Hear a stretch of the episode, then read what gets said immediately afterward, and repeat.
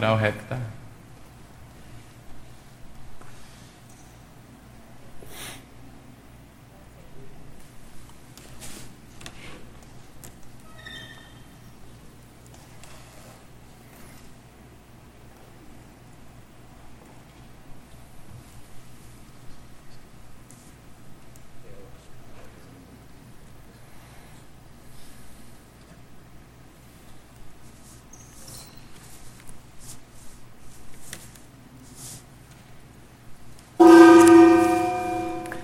Bom dia a todos.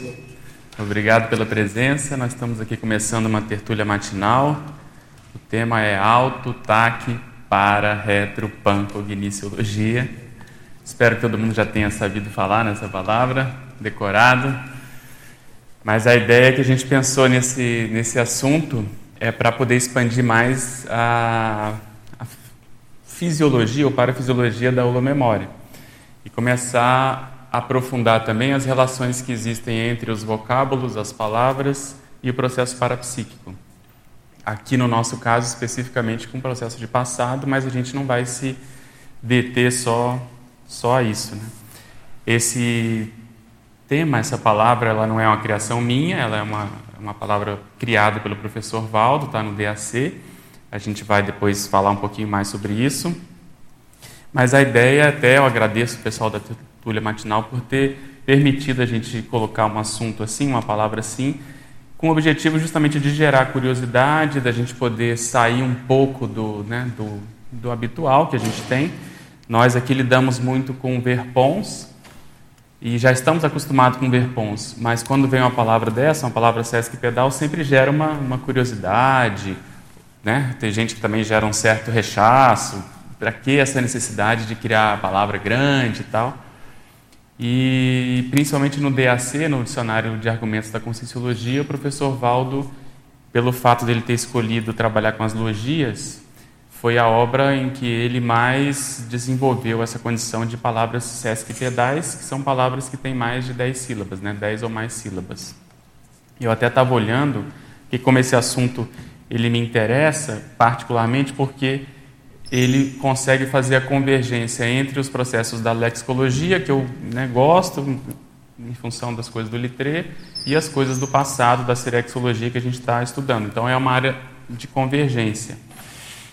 E, em 2015, eu escrevi um verbete chamado Verpom Sesc Pedal, que também foi alvo de muito, algumas incompreensões até, muita gente não entendeu, e eu estava olhando aqui agora e ele, eu coloquei aqui, ó, 60 termos com 10 sílabas, 20 termos com 11 sílabas, 11 termos com 12 sílabas, 6 termos com 13 sílabas e consegui 3 termos com 14 sílabas. E não peguei esse, porque esse tem 16 sílabas. É um termo hexadecassílabo ou decassilábico. Então, a ideia, depois, se eu tiver tempo nessa vida, é fazer um pequeno dicionário dessas, dessas verpons sesc pedais. E aí, só para introduzir o assunto, né, é, palavra sesc pedal são essas palavras em que nós vamos agrupando esses morfemas, ou essas partículas, ou essas, é, esses radicais, e que eles em si já têm uma, um significado. Agora, qual que é uma das grandes vantagens ou interesses que o professor Valdo tinha, que eu tenho particularmente também, é porque você começa a aproximar a linguagem humana da linguagem extrafísica, visando chegar no consciência. Mas de que modo isso acontece? Na linguagem extrafísica, principalmente na paratelepatia habitual, mais, mais vamos dizer assim, homeostática, você tende a se comunicar em bloco. As palavras, elas não são ditas de modo sequencial normalmente, né? Dependendo da consciência, isso acontece aquelas mais ligadas à, à paratroposfera ou à dimensão humana, elas têm essa necessidade. Mas numa dimensão até de transição mais tranquila, mais avançada, ou nas comunex mais, mais homeostáticas, o que predomina é a paratelepatia. E para a gente conseguir apreender essas mensagens, a ideia vem em bloco. Então você precisa ter um, um arcabouço mental seja cerebral, se você for uma consciência, seja paracerebral, se você for uma consex, que consiga aprender isso. Então, o exercício que nós fazemos aqui com os neologismos, principalmente esses sesques pedais, é que você está colocando vários significados junto, juntos né, e mandando essa informação para a pessoa. Então, eu vou abordar essa, nessa tertúlia, eu vou primeiro falar um pouco da forma, para depois a gente entrar mais no conteúdo, do que, que significa. É, vou falar de onde eu tirei essa, essa palavra. A ideia é expandir um pouco aquilo que o professor Valdo fez, não vou me deter especificamente a isso. Então a gente vai falar um pouquinho mais da, da forma. Então o objetivo, eu falei, é ver essas relações do vocábulo, da linguagem especificamente com o parapsiquismo, tá certo? Esse é o nosso objetivo assim mais subjacente. E falando então da forma. A ideia, então, as verpons causam isso, é, é, promover uma provocação intelectual, quer dizer, é uma palavra que não é habitual, então isso, isso instiga as pessoas, ou elas fogem e não querem saber porque é difícil, ou elas ficam curiosas e, e vêm debater. Eu acho que esse assunto, ele principalmente é ligado ao fenômeno que nós vamos falar. Ele não é habitual, ele é mais avançado, eu sei disso, eu não domino essa condição, eu penso que isso é coisa de evoluciólogo, dali para cima, ou pelo menos nessa, naquela seara ali, justamente por tratar de questões paracerebrais, a, a condição visando conscienciês, então já é uma, um nível de manifestação mais, mais avançado. Eu penso também que a gente tem aí três anos e pouco da dessoma do professor Valdo, e nós temos o, o dever de justamente desenvolver algumas ideias que ele deixou, que ele trouxe, que ele não teve tempo de desenvolver. Então, a minha intenção também é nesse aspecto de começar a pegar, a gente já faz isso, né? várias pessoas fazem isso, de pegar alguns assuntos e tentar desenvolver na medida da nossa experiência. Se der tempo também, eu vou colocar algumas experiências que eu tive que me embasam, ou pelo menos ajudam a tentar entender essa essa realidade aí que a gente está chamando da auto-para, TAC, retro, pancogniciologia. Então, essa palavra, como eu disse, ela é uma interseção entre os estudos da serexologia e da lexicologia. Ela tem 35 letras, não sei se vocês contaram, 16 sílabas, como eu comentei, e sete prefixos. Então, são sete campos semânticos que se juntam numa palavra só e quando você vai destrinchar ou tentar entender esse fenômeno, você não pode deixar nada de fora. E aí, desde que a gente começou os estudos da serexologia de modo mais assim institucional, na consecutivos, a nossa diretriz tem sido ajudar e, a gente também desenvolver o pensamento mais analógico, o pensamento mais interseccional, quer dizer, nosso passado ele é muito complexo. A pessoa não foi só, sei lá, da monarquia, ou não foi só isso ou só aquilo. Normalmente são coisas que são muito juntas. E aí, a partir do retrocenha principalmente, a gente desenvolveu uma técnica de interseção de holopensenes para ajudar a pessoa a pensar o que, que daria em termos de resultado. Qual é a síntese de dois ou três holopensenes. Então, quando nós juntamos essas, esses, essas realidades numa palavra só, nós temos que chegar numa realidade além dessas sete ou oito, ou seja lá quantas campos semânticos estiverem ali.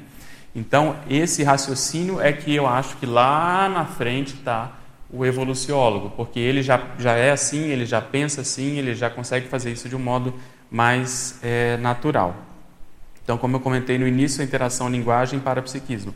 Eu tenho alguns verbetes que eu já me venho é, debatendo, batendo com esse, com esse assunto, um deles que eu acho que, que ajuda, se depois alguém quiser estudar e pegar alguma ideia e ver se tem alguma coisa que possa ajudar, é o tesauro cerebral.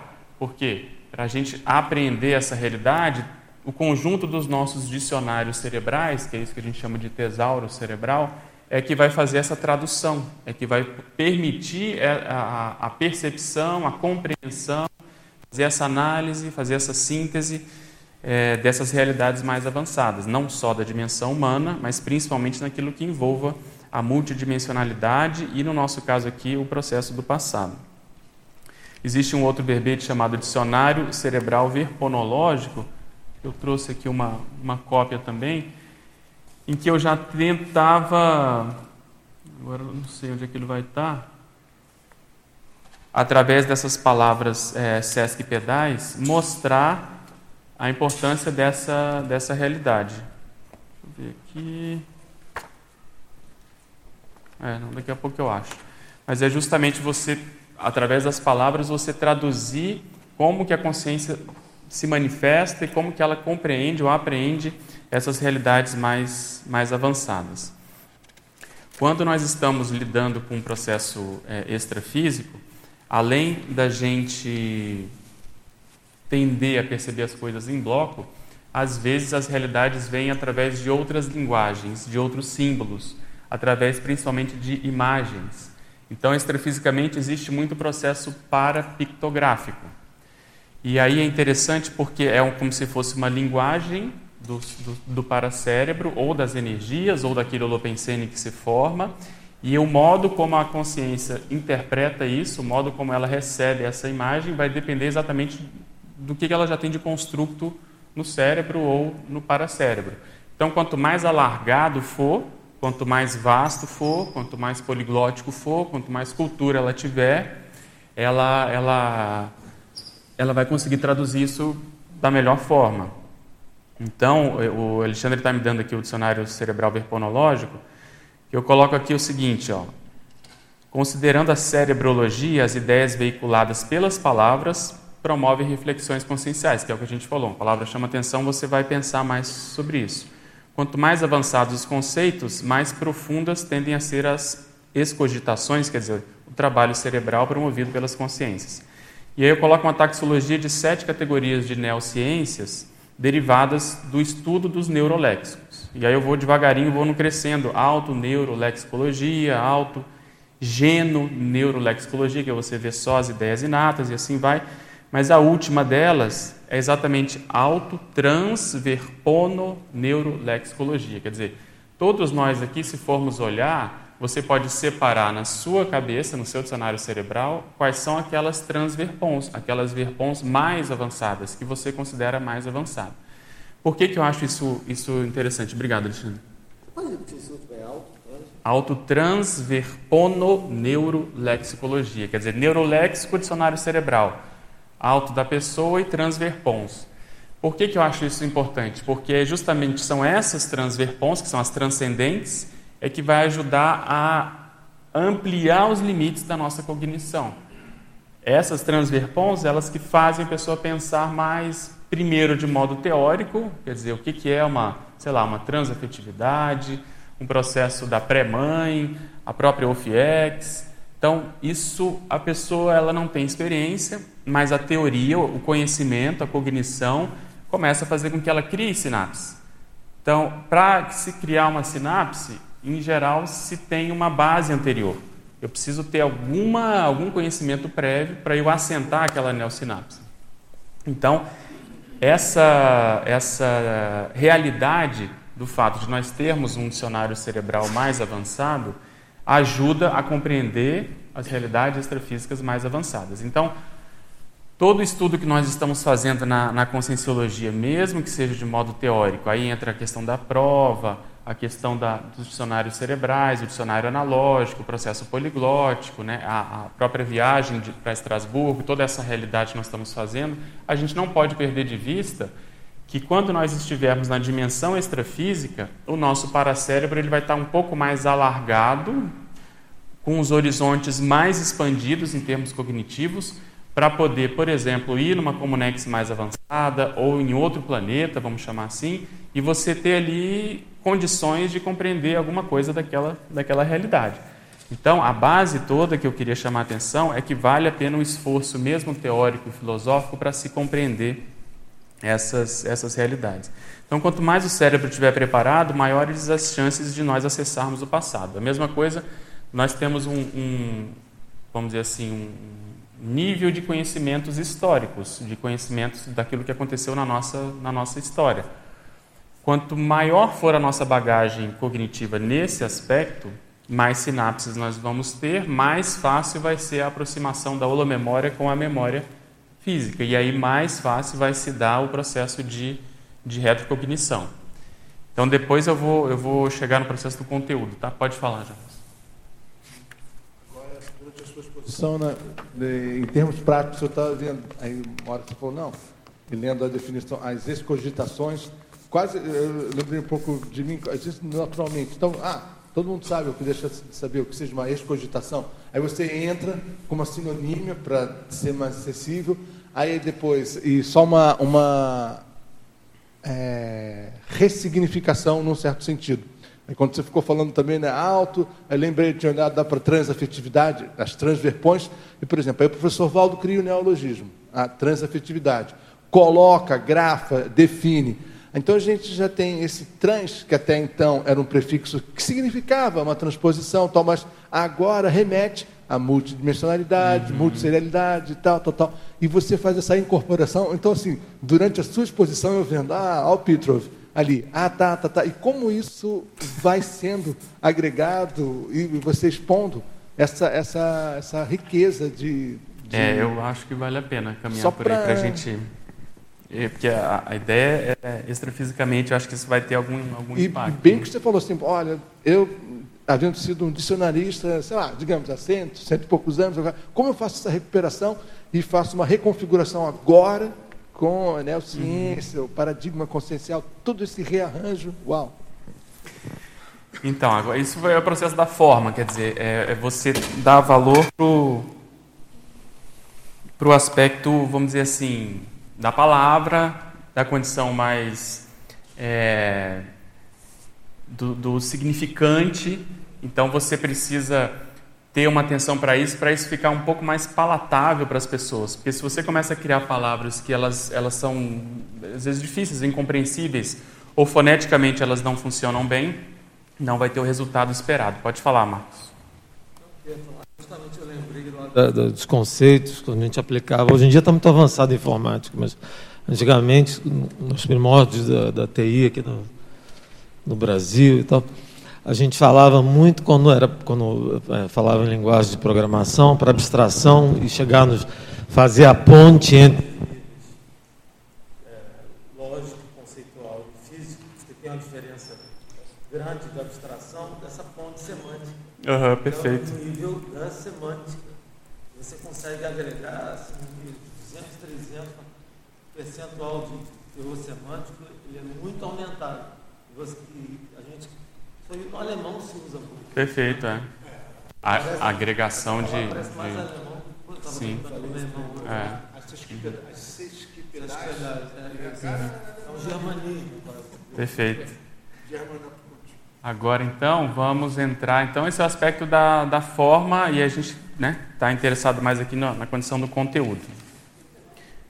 Quando, a, aonde ou quando né, que o professor Valdo usou essa, essa expressão? Essa expressão ela está ela tá não como sendo um, um verbete do, do, dicionário, mas como sendo uma, uma entrada, uma epígrafe de um, de um parágrafo do verbete chamado auto-metacogniciologia.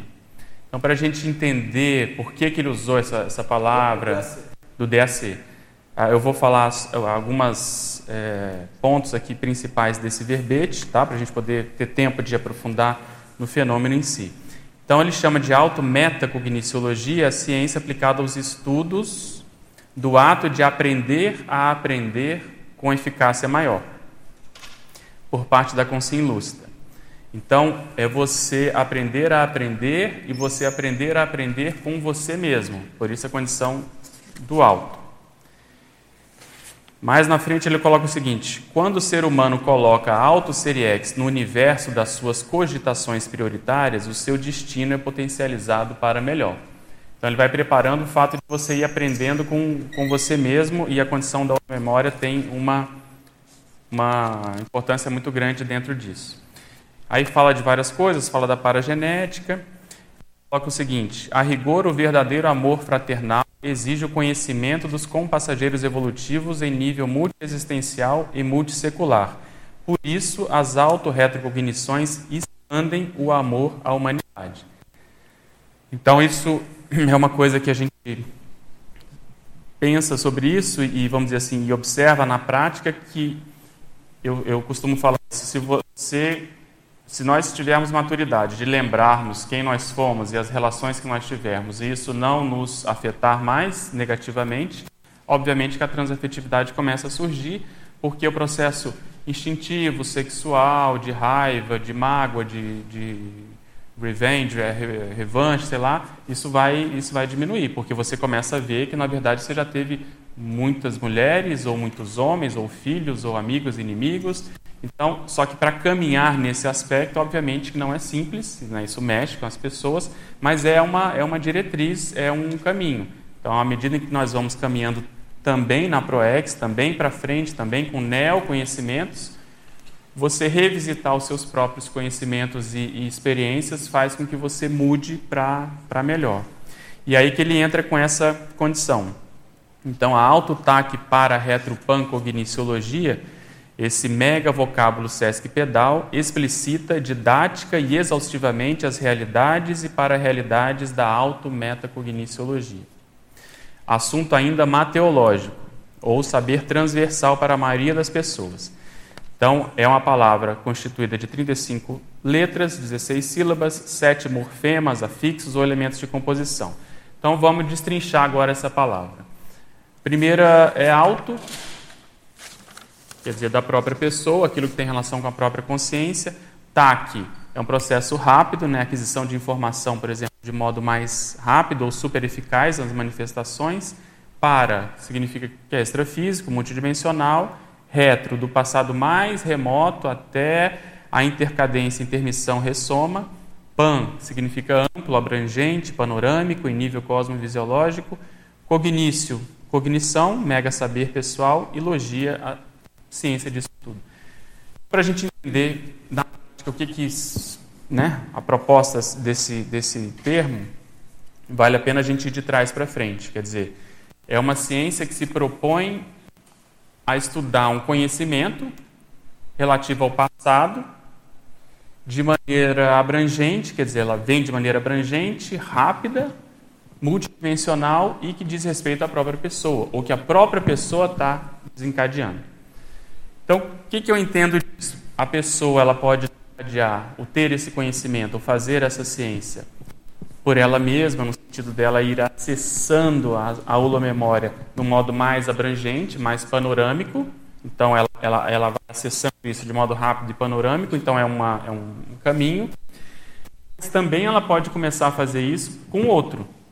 Então, é um fenômeno em que você, às vezes, você pelo acoplamento, pelo processo de, de parapsiquismo, você entra na parapsicosfera da pessoa e aquele passado vem para você de modo panorâmico, de modo rápido, de modo abrangente, parapsíquico, etc. Então, eu entendo essa, essa palavra como sendo uma, uma, vamos dizer, uma expressão em que ela designa essas, essas múltiplas camadas de acesso holomnemônico ao processo de, de passado. Isso pode ser normalmente entre as pessoas, mas também com processo geográfico, para geográfico de retroforma, que eu considero mais, mais complicado.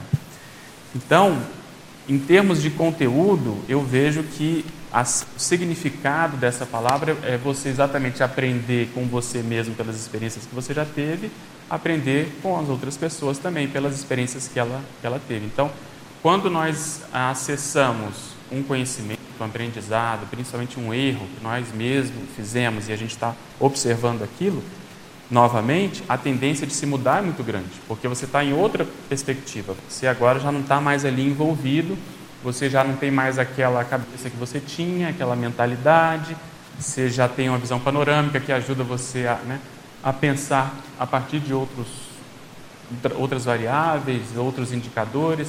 Então, é interessante porque enquanto nós não conseguirmos voltar na nossa holomemória e limpar de algum modo os nódulos holomnemônicos, as mágoas, as incompreensões, e por outro lado também aumentar os acertos que nós fizemos, dificilmente a gente vai conseguir caminhar de modo tão rápido como ao serenismo.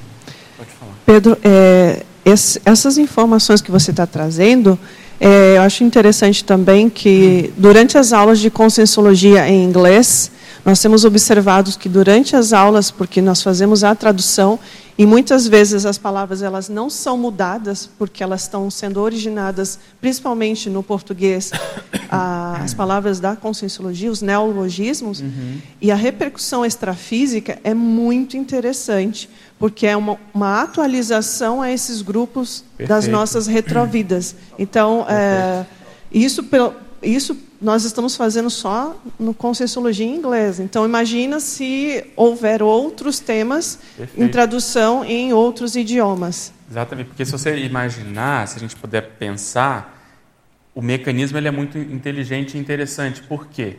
Em termos é, cerebrais e, e paracerebrais, você, a pessoa ela tem alguma estrutura na cabeça dela daquela realidade. Então, chega o neologismo e quando a pessoa ela, ela começa a, a ter contato com o neologismo, cerebralmente aquilo já vai para aquela mesma área daquele significado, só que com uma outra roupagem.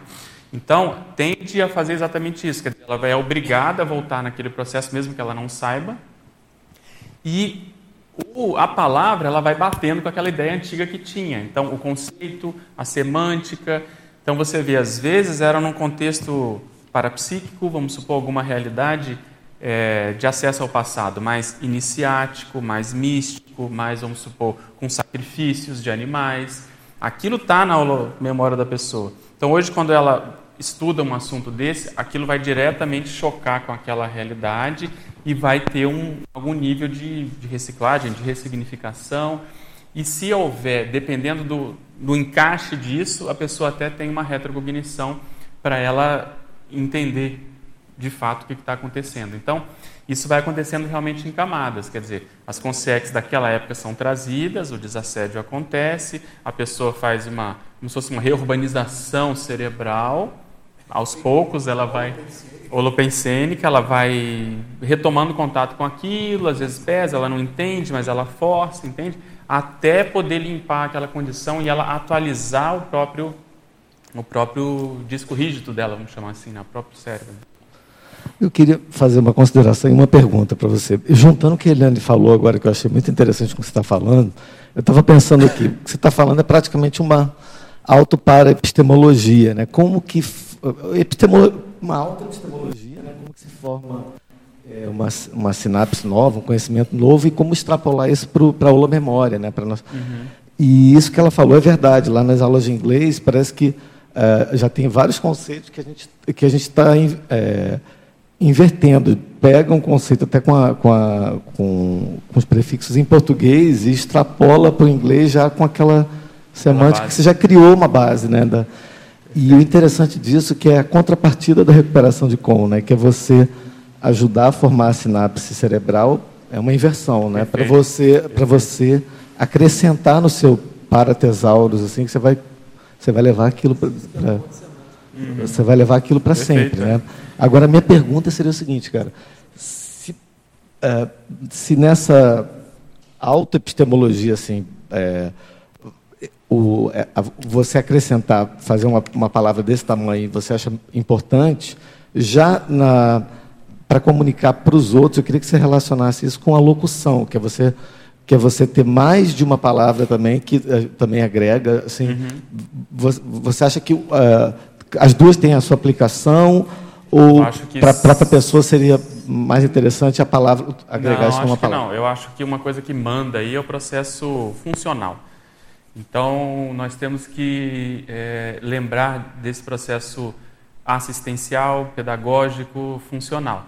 Então, dependendo do objetivo, você quer causar um impacto, e aí você cria, às vezes, uma palavra Sesc pedal né, condensada, é um objetivo, mas às vezes, em termos assistenciais, você pode decompor essa, essa palavra em duas ou três né, outras expressões, uma locução, para aquilo, aquilo ser uma ponte, aquilo fluir mais. O que eu gosto muito de fazer, né, não que eu esteja no nível do professor Valdo, mas às vezes quando eu sei que eu botei uma coisa muito ou condensada ou muito explicada, depois eu tento vir com a síntese entre parênteses ou de uma logia ou de uma palavra Sesc pedal para a pessoa entender que são coisas relacionadas e que tem, que tem a ver. Então eu vejo que o que, que manda mais é o público, quer dizer, para quem que você quer fazer isso, como que você maneja essa condição. Você, você acha então que são complementares, elas Total, coexistem sim. bem, têm funções coexistem de, tem, e talvez até a SESC Pedal seja seja exceção nesse processo, entende? Então e, é mais para a gente treinar essa apreensibilidade maior. E bem que você expôs em termos práticos, o seu público a ser assistido, digamos assim, uma maioria, né, considerável ainda não desenvolveu esse traquejo Você com palavras. Que. Cada um teve uma aula de biografia, alguns puderam chegar mais perto de cultura, tendo tais e tais existências. Aqueles que ainda não tiveram, então, por exemplo, agora, né, presente né, existência intrafísica, isso é auxílio, isso é uhum. é TARES. Você chegar com uma palavra colossal, né, que é uhum. outro termo para pedal, nossa, mas o que é isso? E você decompô-la, é, é, é, é princípio de organização do tempo, né? Bytes. Como é, como é que é? famoso, né? todo mundo já ouviu. Como é que se come um elefante? Aos pedacinhos, né? Coisa clássica de administração. Ó, dando pequenas mordidinhas. É. Como é que se come uma palavra sesquipedal? Ou, ou se entende uma sesquipedal? Agora, uma coisa interessante que também tem relação com isso é a... Por exemplo, o objetivo maior é se criar uma ciência, vamos supor. Então, você vai ter que chegar nessa, nessa estruturação. E aí o professor Waldo foi fazendo esse escalonamento. Se você pega o primeiro projeciologia, ele tem ainda muitos termos do espiritismo. E ele vem atualizando e, principalmente em 99, ele dá uma, um grande salto em termos de, de, expressões mais técnicas. Então também tem esse objetivo de se você, se o objetivo realmente é você criar uma ciência, não tem jeito, você vai ter, a pessoa vai ter que, vai ter que correr atrás dessa condição. Então, na medicina tem termos, às vezes, até maiores que esses, doenças que pegam vários é, aparelhos ou sistemas do corpo e vai se compondo uma, uma, palavra enorme do mesmo jeito. Então, assim, é um pouco inevitável se você... Eu achei legal agora que me ocorreu quando você falou que mesmo nessa crescendo para a linguagem científica, existe o espaço para um estilo dicionarístico, um estilo muito técnico e esse estilo que seria uma, ainda usar locuções, total. né? Não, total. É, total. Porque. Para transmitir a ideia melhor, né? Sim, pode falar. É que interessante, olhando o professor Val falar também, o próprio alemão, né? Ele, a forma de pensar, a mentalidade alemã, ela é muito moldada por esse tipo de, de junções de palavras, né? Que Perfeito, a gente não usa é. muito no português, né? E, e, hoje, na neurociência, a plasticidade neuronal, prova-se que o cérebro é moldado pela língua. Exatamente. Ele é moldado total. pela língua. Ou seja, esse tipo de palavra, ele causa uma reação sináptica, né? Muito específica e muito produtiva. E leva, eu acho que leva a chegar naquilo que o professor Val chamava de, de do conscienciês. É, exatamente. o conscienciês, eu acho que não é um, vários termos juntos, já é, já é toda a ideia, né? Isso. Junta num, num, numa. É, a, gente, a gente abriu mais, né? dizendo que exatamente o objetivo é você, aqui, pelo menos o meu, é, é juntar a linguagem com o parapsiquismo. Então, se a gente começa a, a querer aprender mais o significado dessas palavras juntas, quer dizer, qual que é um fenômeno que você consegue, de modo rápido, cosmovisiológico, né, parapsíquico, ter um conhecimento acerca do passado de você mesmo. Então, é, é, na prática, entende como é que é? Aí você começa a ver essas realidades extrafísicas da, da ideia em bloco, em que a, a paratelepatia já é um passo nisso, em que você vê aquela ideia que vem para você e depois você é capaz de decompô-la em várias outras ideias. E, e, também é difícil traduzir em ideias porque em palavras desculpa porque é, é uma ideia complexa até poder se chegar na condição do conscienciês. Então eu considero vou entrar mais ou menos nisso aqui que esse assunto do ponto de vista teático ele é para evoluciólogo assim. Ele é uma coisa mais mais é, abrangente. E, eu acho que o TAC também ele está no sentido também muito de momento a momento né é uma coisa do momento, você capta aquilo no momento, né? Isso, de modo rápido, é. exatamente. Você pega modo... todo o contexto, não é uma coisa todo o contexto Perfeito. que está rodando aqui de forma instantânea, né? E aí esse esse nível de captação que você vai fazer de modo rápido, o, o, o filtro que está ali, o nível de colimação, eu acho que depende muito dessa bagagem, desse processo cerebral, dessa cultura, dessa estrutura, entendeu? Desse arcabouço, dos paraconstrutos que a pessoa já, já tem. É. Onde eu vi que mais está bem explicado isso é na primeira parte lá do, do dicionário de verbetes trivocabulários, mega pensenes trivocabulários. Perfeito. Aquele primeiro, a parte primeira, primeira inicial daquele, daquele livro explica isso aí perfeitamente. Né? Exatamente. O mega pensene trivocabulário é, é, é bem dentro dessa, dessa linha, quer dizer, você sintetizar uma ideia maior em três, em três palavras. Então, tudo isso eu vejo que é para a gente poder ter acesso a Comunex mais avançadas quando dessomar, porque você, a gente vai ter um, já tem um treinamento para isso. Outra coisa que eu penso é o seguinte: é, na consecutivos, e quem gosta de memória, gosta de, de seriexologia, uma das formas da gente enxergar o processo evolutivo pode ser através da condição holomnemônica. Então, com base em que, que eu falo isso? Com base naquela escala do professor Valdo de escala da consciência contínua.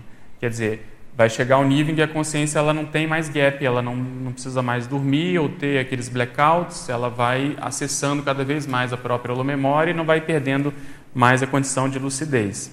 Eu trouxe aqui só para ilustrar, no, no, quinto patamar dessa, dessa escala, que é o patamar da filiação, ele vem depois da condição da dispersidade, ele coloca o seguinte: a consciência nesse estágio é o estágio em que tem produções assistenciais e consecutivas através do mental soma, eventualmente numa noite inteira.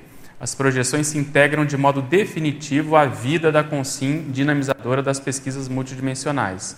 Aí ele vem: as autorretrocognições predispõem a instalação da memória contínua e dos primeiros passos para o serenismo teático.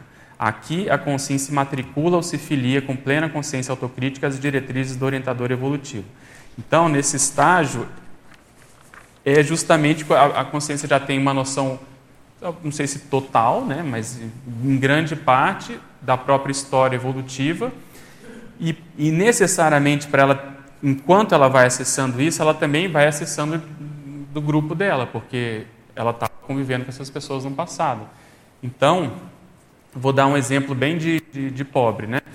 É, eu já contei essa experiência aqui, vou pedir licença para falar um pouco das experiências para ver se ilustra. Mas a experiência que eu tive no ECP2, que eu conto, que eu fui entrar no salão, né, abaixei a cabeça para entrar, saí do claro para o escuro, quando eu levanto a cabeça de novo, é como se eu estivesse em outro local, andando lá, uma mega igreja, que tem uma nave, um direito alto muito grande, e aquela, aquela experiência foi de um modo muito rápido e continuado. E panorâmico, porque ali, enquanto eu estava andando, eu sabia tudo daquela minha vida. Eu, eu, eu não me via, eu estava andando, mas eu sabia que eu tinha um olho claro, eu sabia que eu tinha uma, um machucado aqui nessa, nessa, nessa parte do rosto, eu, eu mancava da perna direita, alguém estava me apoiando, eu estava no estado intraconsciencial, como poucas vezes eu tive nessa vida, de euforia, de bem-estar, eu ia falar, aquele povo estava ajoelhado, assim, estava tipo rezando, era na aurora, estava amanhecendo. Eu sabia que eu ia falar uma coisa que ia incomodar, eu sabia que eu tinha uma, uma chamar moral, mas alguma autoridade em função de alguma coisa que eu tinha feito naquela mesma vida, mas eu já estava velhinho, então eles tinham que me aturar, era meio, eu sabia que aquilo ali era uma, eu era um, uma carne de pescoço para aquele povo mais novo ali, e eu ia falar umas, algumas coisas que ia, ia impactar eles. Então eu fico pensando, existe o acesso ao lumimônico. Então, de modo rápido, aquilo, aquilo aconteceu, demorou alguns passos, até eu chegar perto da, da poltrona, eu fui revivenciando aquilo. E, e, como que eu, ali eu vi que tinham pelo menos três pessoas que estavam no curso, eu vi naquele contexto, eu sabia que estavam naquele contexto. Então, é uma apreensão em que não é que alguém falou, que eu interagi com aquela pessoa, né?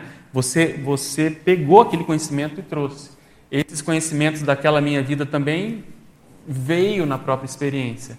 Então eu imagino que essas consex mais é, avançadas elas façam esse tipo de apreensão. Por exemplo, um outro exemplo bem é, menor, na, nos cursos de campo, a gente teve lucidez. Eu não sei porque isso muda de pessoa para pessoa, mas às vezes tem pessoas em que você, quando faz o acoplamento, essas informações elas, elas vêm de um modo muito rápido. O último acoplamento que eu dei, tinha um casal lá, eu falei isso lá na, na hora, um médico lá e uma, uma, uma moça, em que quando eu fiz o acoplamento com ele, eu vi ele desde o processo fenício lá para trás, mexendo com o mesmo holopensene, depois vi na Idade Média, depois vi mais recentemente, depois vi na guerra recente aqui nas grandes guerras, e ele numa condição de liderança muito grande. Então é uma coisa, demorou ali dois minutos, menos, né? E você vai lá, aprende aquilo e volta. Então, o que está por trás disso? Isso que eu quero saber. Por, é, por que, que um vai e outro não vai? Quais são as variáveis? Quer dizer, eu sei que deve ter amparador que impulsiona essa condição. Mas às vezes eu também me sinto a minha limitação. Você não consegue, às vezes, captar tudo que, que poderia, até porque você tem que coordenar outras variáveis, a divisão de atenção. Então, eu fico imaginando o evoluciólogo, ele deve chegar e esses, esses filmes, né, se ele já não sabe, mas essa essa novela deve passar para ele aquilo que interessa. Porque aquela cena, entende? Não outras. É isso que eu queria é, mais ou menos entender. Estava até comentando aqui com, né, que tem um verbete que que é aquele pangrafia grupocármica. Perfeito, é isso aí. Esse é o. Acho que é a técnica disso aí, né? Exatamente. Aqui, ó, eu botei aqui no, no mega calibragem interconsciencial, quando eu comecei a estudar a retrocognição, você pode acessar essa, essa holomemória em diversos níveis. Eu fiz uma, um processo meio crescendo, difícil você fazer, mas você pode ter uma intuição, que é uma coisa muito superficial até certo ponto, que aquilo vem e você tem que fundamentar. Você pode ter um processo impressivo, retrocognitivo, pode ter uma inspiração direta de um amparador, pode ter um dejaísmo, pode ter uma psicometria, uma clarividência, que você já começa aí sim a ter uma substancialidade maior, uma projeção, você está fora do corpo e você acessa o passado, a condição de sincronicidade, a pangrafia, que aí já é vários fenômenos acontecendo ao mesmo tempo, que eu já tive uma coisa que eu classifico como uma pré, sei lá, pangrafia, em que você está num, numa situação como essa, quer dizer, eu sei que não é meu, é num contexto assistencial, que tem amparo, etc., um extrapolacionismo, em que você começa a ver uma consciência reclamando daquela consim, e aí, nesse processo de reclamação, a retrocognição vem porque ela está pé da vida com aquela vida lá dos Estados Unidos, não sei o que lá. E no final eu acho que tem um processo de cosmoconsciência retrocognitiva. Então, a cosmoconsciência, a consciência sai de si para o cosmos. Deve existir algum fenômeno em que ela vai para micro, né, o microcosmos dela e ela tem um acesso maior a essa realidade. Então, em termos de analogia, talvez a holomemória a gente possa considerar como se fosse um, uma holoteca, uma mega holoteca, como se fosse um cosmos que a consciência vivenciou ali e que ela pode ter esses acessos mais assim avantajados, mais abrangentes, mais, sabe, acachapantes. Tanto é assim que, que os acessos são, são assim esporádicos, eles são diferenciados. Existe o acesso o tempo todo, eu acho. Quer dizer, inconscientemente a aula memória está funcionando para a gente funcionar como nós somos, a gente é assim, tem um temperamento, tem tudo isso. Mas em termos conscientes, em termos de parafenômeno, eu acho que, que a gente adentra essa, essa seara. E aí tem uma coisa importante que eu, eu, eu vejo também nos cursos, às vezes as pessoas confundem os fenômenos em si. Então a gente faz assessoria na executivos, dá os cursos, a pessoa fala, eu tive uma clara audiência e, e me veio esse nome, um nome histórico. Aí eu pergunto para a pessoa, mas essa clara audiência foi uma voz masculina ou feminina? Como é que foi? Não, não, me veio esse nome. Então isso não é clara audiência, né? Clara audiência é um fenômeno em que a, a, você ouve a, é exatamente, você escuta a voz da consciência na sua cabeça. E então é uma pode ser uma inspiração, pode ser uma intuição, mas temos que ter cuidado porque a, a pessoa às vezes já parte daquilo como sendo um pressuposto factual ou parafactual, uma coisa muito concreta. Pode ser telepatia, e, pode ser telepatia mas nós temos que ir devagar com isso, porque toda a pesquisa por exemplo, dessa pessoa que eu estou me referindo, era baseada nessas audiências em que a gente foi checar, João Paulo estava lá também. São, são coisas que surgiram na cabeça da pessoa. E aí a gente sabe, tem toda uma condição de criptomnésia, de, de coisas que a pessoa leu, que às vezes se misturam, ou ela viu e não está lembrando. Então, para se estudar esses fenômenos, eu considero só aqueles que são realmente acachapantes. É um processo retrocognitivo que você não tem dúvida, não é imaginação, não é porque você acha que tem a ver. Também no, no curso agora uma pessoa falou, não, eu, eu me veio a, ideia lá do, do Conte, da mulher do Conte, e eu acho que isso tem a ver com a minha família. Perfeito, mas eu falei, você precisa embasar mais isso, tem que ter retrocognição, tem que ver, ou pelo menos tem que ter uma, uma é uma condição mais assim substanciosa para você poder começar a fazer essas inferências. Então, é uma seara muito delicada, porque a tendência do ser humano é, é querer comprovar para ontem, ou querer passar pelo fenômeno. Então, é querer ter certeza. Então, precisa ir com calma. E eu, na minha experiência, assim, quanto menos eu tenho a intenção, a pretensão, mais as coisas acontecem. Quando eu já vou com alguma ideia ou expectativa, não não tem, não tem, assim, não, não rola nada. Pode falar. Eu achei interessante que você falou o processo do microcosmos ser uma pseudo-parapsicoteca. Eu penso bastante nisso, porque eu acho que a parapsicoteca, às vezes, é uma necessidade de plasmar um ambiente, mas essa informação ela já está na, consci... na consciencialidade de cada pessoa. Né? Perfeito. Né? E, assim, até que ponto a parapsicoteca ele existe por uma necessidade intrafísica física ou do nível evolutivo. É intraconsciencial. Intraconsciencial, exatamente. Ah, eu, uma das coisas que me motivaram a fazer essa, essa tertúlia, também andei comentando com alguns amigos aí, eu tive uma experiência, acho que tem uns dois meses, uma projeção lúcida, com calma, que me tiraram do corpo, me levaram para um, um ambiente que era como se fosse um campus, todo assim, meio que envidraçado. Tinham dois homens altos, e a gente voltava devagar e eles iam me explicando aquela, aquela condição.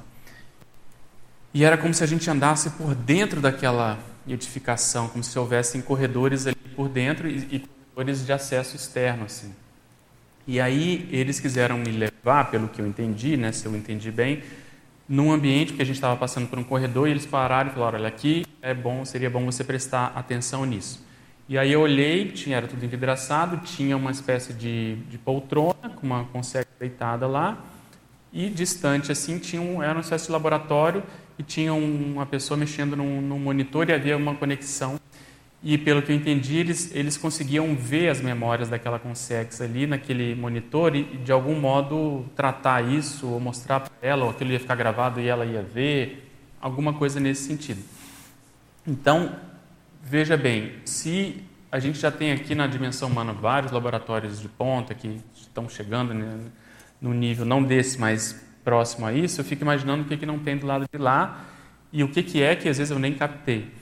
Mas acho que a intenção é exatamente essa, quer dizer, você ter laboratório ou para laboratórios em que você ajude as consciências a superar os próprios traumas num certo nível e também fazer preparações proexológicas no outro nível. Quer dizer, a Consex já está mais ou menos sadia, mas ela vai agora ter mais assim uma enciclopédia de opções para ela ver e, e, e, ver como outras consciências saíram com aquela tarefa. Tarefas de liderança, por exemplo, tarefas de, sei lá, pesquisa. Então, isso vai ajudar a, a enchê-la, ela vai ficar fértil, vamos chamar assim, de, de ideias, para quando ela ressomar, ela poder se bem na tarefa que ela está que ela tá fazendo. Então, realmente, esse assunto é, da holomemória, ele é muito ainda mateológico, eu acho que ele é muito, sei lá, complexo.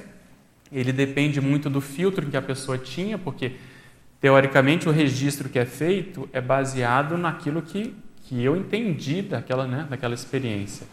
Então, tem esse outro lado de você ter que fazer uma reconsolidação, quer dizer, você tem que mexer, como a gente falou antes, mexer naquela sinapse para formar uma coisa mais, mais sutil. Tem um desses verbetes que eu escrevi que eu parto desse princípio, quer dizer, se a gente tem muitas memórias, retromemórias, né? É meio redundante falar isso, mas memórias que eu quero dizer muito antigas, emocionalmente desequilibradas, a consciência aqui ela, ela vai ter essa repercussão. Então, por outro lado, a Consciex ou Consim, já no nível mais tranquilo, de imperturbabilidade, na condição, vamos supor, do desperto mesmo para cima, obviamente predominam as, as memórias mais tranquilas. Ela pode ter tido muito processo alterado no passado, mas de algum modo ela já revisitou e já acalmou aquilo, já compreendeu, já perdoou, então, aquela memória que antes funcionava como um nódulo, importunando a pessoa, vamos supor, toda vez que ela via aquele algoz, ela, ela tinha alguma alteração. Ela já revisitou aquilo de algum modo, já acalmou e ela já consegue interagir, já consegue assistir, já consegue, sei lá, conviver com aquela consciência. Então, olhando sob o ponto de vista da, da holomemória, a FEP talvez tenha esse saldo mnemônico mais positivo no sentido dele estar tá, tá mais equilibrado, dele já não estar tá mais tão alterado. Quer dizer, aquela energia que está lá naquele para-engrama, ela já está mais estática, ela já está mais equilibrada, a pessoa já não sofre mais com isso. Que, então, tudo isso vem desse cosmos. desculpa, tudo isso vem desse cosmos é, interno, desse microcosmos do ponto, do ponto de vista da lembra da parolotecologia, né? Posso lembra, tirar? Ah, tá bom. Lembra um pouco aquele processo de mistura, areia, alguma coisa na água e tal. Aí depois ocorre o processo de precipitação, sedimentação. Decantação. Opa, aqueles granos, pegando a imagem que você falou já, estão todos bem assentados, está lá no fundo e tal. Perfeito. É, a ideia é isso, são analogias né, que a gente faz para tentar entender essa, esse acesso. Né? É aquele mesma ideia do ciclo que o Valdo sempre falava, né, que resume-se a evolução no sentido mais, mais genérico da análise, análise, interpretação, síntese. Né? Você, rein, você poder reinterpretar a partir de uma análise melhor, com mais elementos, né? e aquilo que eu falei da ponte semântica que a gente estava falando, acaba sendo, né, principalmente quando o processo é alto, uma mais, e também processo hétero na, na, no esclarecimento, né? um processo de é, escada também. Escada semântica, uhum. não só uma ponte, né? Sim, para você subir, exatamente. Poder, é. Não, isso inclusive com acesso nosso, porque uma coisa é o nível uhum. físico cerebral, outro, outra coisa é o nível extrafísico Sim. e o conceitual, quando já é quase intraconsciencial, é, é numa exemplo, outra ordem. Perfeito. Quando o professor Valdo contava que ele às vezes tiravam as pessoas do corpo, até parentes dele, levavam como nexo avançado e elas não conseguiam ficar lá, tinham que ser trazidas de volta. Quer dizer, o, o que que falta né, nessas consciências? A nossa imaturidade, às vezes, ela é tamanha que ela não consegue conviver com algo muito positivo. Então, a condição é, holomnemônica, ela, ela, ela, por si só, ela já é uma síntese da condição holossomática. Por quê? Porque ela é paragenética, quer dizer, holomemória vem a paragenética, vem o holossoma. Então, ela já traz em si o processo emocional, o processo da experiência, o processo cognitivo.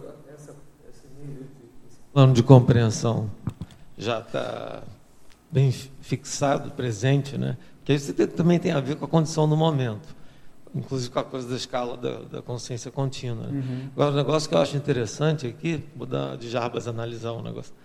Assim, é, como é que a, o esse radical, né, prefixo alto, ele é bom para explicar o meta e vice-versa, né? Porque o, o, alto ele é um tipo específico de, de é, conhecimento, de análise é, intermediário. O meta ele é intermediário.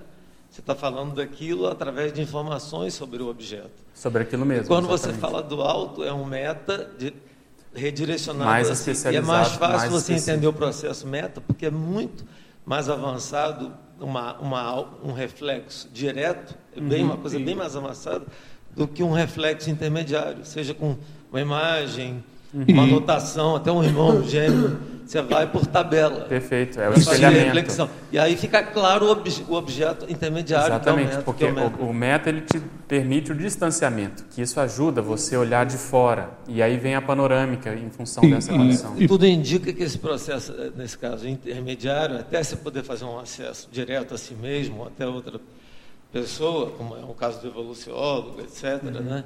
Ele é, acho que, inevitável, né? indispensável. Perfeito. Né? E, o, e, se você me permite, né, eu fiquei lembrando muito de uh, algumas estipulações clássicas da PNL, a programação neurolinguística, né, NLP. Você as diferentes compreensões. Ah, o meu ponto de vista. Isso também está em diversos ramos de psicologia. O ponto de vista do outro e esse método seria a terceira posição do observer, Sim, perfeito. Né, do exemplo, observador. Né? a, própria, a, a, própria cognitivo comportamental é baseada em, em teoria da informação. Mas ó, a ideia em termos de teoria que eu tinha para trazer é isso. Vamos ver se a gente discute. Outras coisas que eu, que eu penso em termos de experiência que eu tive. Você pode fazer então esse autoacesso, esse heteroacesso. Você pode fazer uma condição individual. Então você vai pelo acoplamento e você vê um pouco dessa realidade. Mas o que eu almejo é tentar ver a condição, às vezes, de um grupo. Então você está numa dinâmica, ou como a gente teve lucidez agora, o que, que, o que, que acontece? As realidades é, multiexistenciais, elas começam a, a pipocar. E as pessoas começam a se identificar. Não é isso? A gente viu algumas pessoas que, se você juntar ali, as pessoas têm um passado parecido. Aquilo tem um holopensene constituído, dali a pouco outras pessoas têm um holopensene constituído, que é diferente desse aqui, e ali vamos supor um outro holopensene constituído. Um, um estudo que acho que é o desenvolvimento de todo mundo que vai chegar no, na evoluciologia. Quer dizer, você tem um olhar parapsíquico para o grupo. Então, para isso, pode ser que você às vezes tenha de um modo acachapante de uma vez só.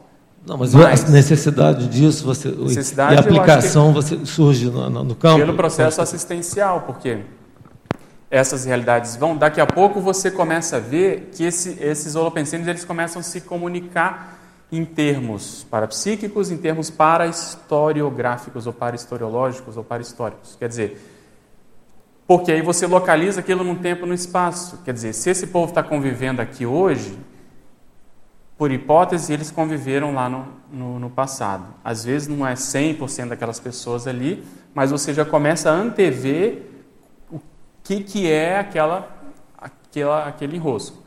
E aí é interessante porque você às vezes consegue, de modo empírico, ver que você hoje nada mais é do que um centímetro à frente, das vezes, daquela pessoa ontem, ou daquele, daquele problema. Então, isso também faz com que você fique menos egóico, menos vaidoso, menos arrogante, porque você, você se reconhece ali naquela, naquela pessoa, porque você vê as suas imaturidades, a raiz das imaturidades, você vê o seu porão, você vê as suas retrocognições.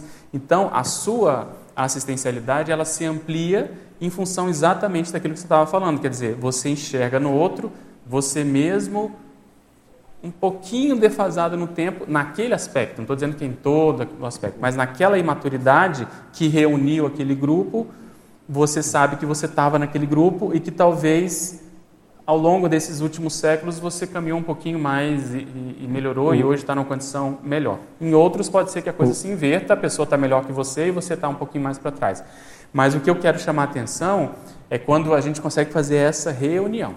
É você ter condições de pelo menos é, pensar no que reúne ou qual é a média holobiográfica daquele grupo que está se reunido ali, mas em termos concretos, em termos parafenomênicos, em termos daquilo que apareceu no campo, em termos do que as pessoas estão falando e das suas vivências extrafísicas pré e durante o curso, principalmente. Então, essa, esse acesso da auto, né, TAC, para, retro, pancogniциologia, ela pode chegar no nível também é, grupal primeiro, né, em termos de pobre, de modo escasso e num grupo pequeno, mas lá no evoluciólogo, obviamente, já deve chegar numa condição muito mais é, expressiva, né?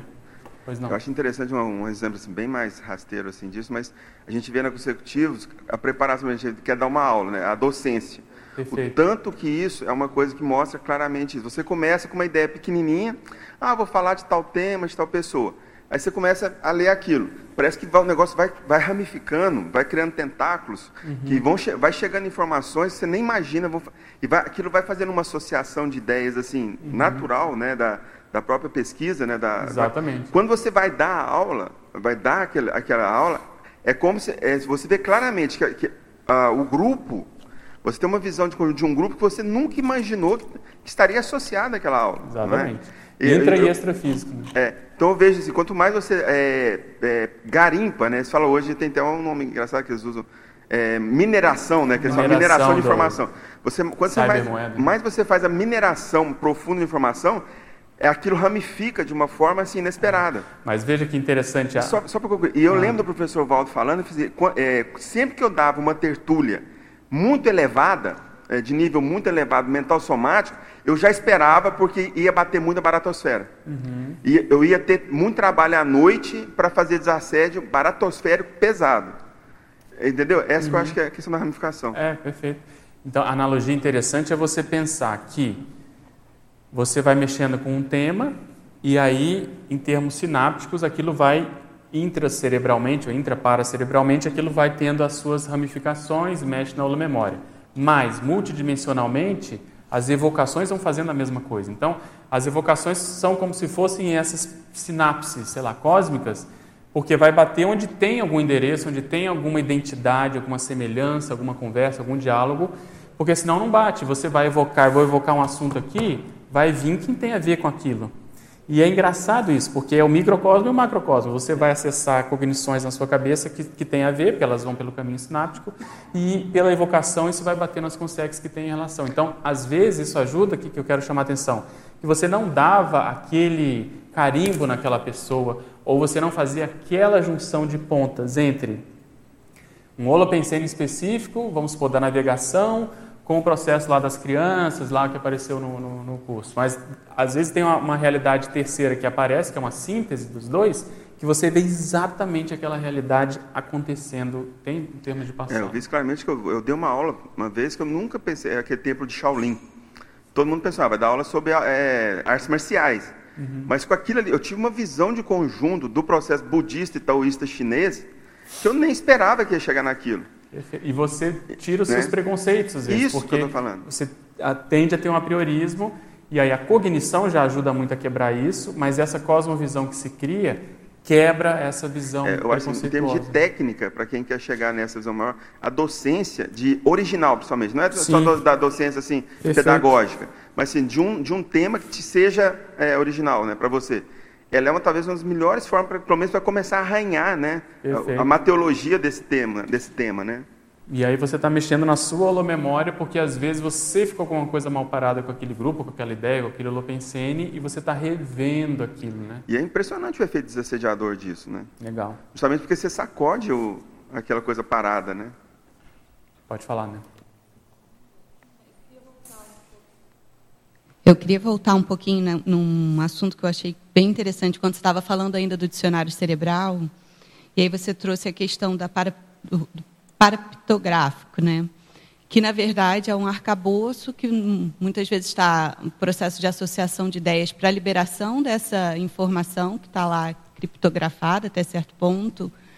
Mas como é que a gente consegue cada vez mais ter essa soltura dessas informações, desse nosso próprio arcabouço imagístico até a certo ponto, né, que é uma associação de ideia, uhum. associação de ideias por, por parte da, das imagens, né, e que te levam, de fato, a informações relevantes, sejam auto ou hetero uhum. informações.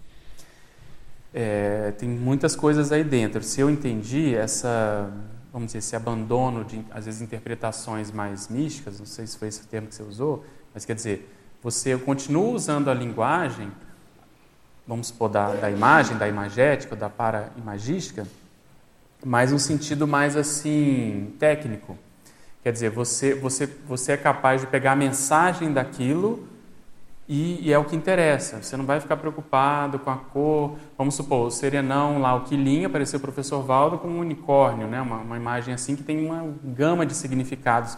Então aquilo é uma é ideia em bloco que vem plasmada naquela imagem extrafísica, mas que ele entende o que, que ele quer. Sim, essa tradução, dizer. né? Exatamente. Então, aí o que, que eu vejo? É muita, é, primeiro, autocrítica, muita leitura e muita querer ir direto ao que interessa, direto aos finalmente, quer dizer, você ir à, à mensagem e não ficar na moldura. Quanto mais todos nós fizermos um trabalho de investir no mental soma, quer dizer, em termos de autodiscernimento, de leitura, de, de crítica e etc., mais esse processo emocional, psicossomático, artístico, ele vai ficando de lado e permite uma interpretação melhor. Então, quem tem uma cultura artística grande, se eu, se eu penso assim, tem condições de tirar mais partido disso, porque sabe o que significam certos símbolos, certas obras, certas. Entende? Mas tem que ficar nesse processo, naquilo que interessa, e não dar muita margem para as loucuras que existem nesse, nesse campo. Então eu vejo que, para a gente chegar nesse nível, a pessoa tem que estar bem tranquila do ponto de vista emocional, para ela poder ver aquilo e, e interpretar tudo daquilo, porque é uma, uma um problema que existe é os fenômenos eles chamam a atenção, os fenômenos principalmente mais impactantes. Então, a projeção, a retrocognição, uma clarividência. E aí a gente perde porque aquilo já impacta e a gente já se dá por satisfeito. Fala, pô, eu não tenho isso todo dia, estão me dando aqui um negócio, beleza, tchau, não tá bom, já estou aqui com um negócio show.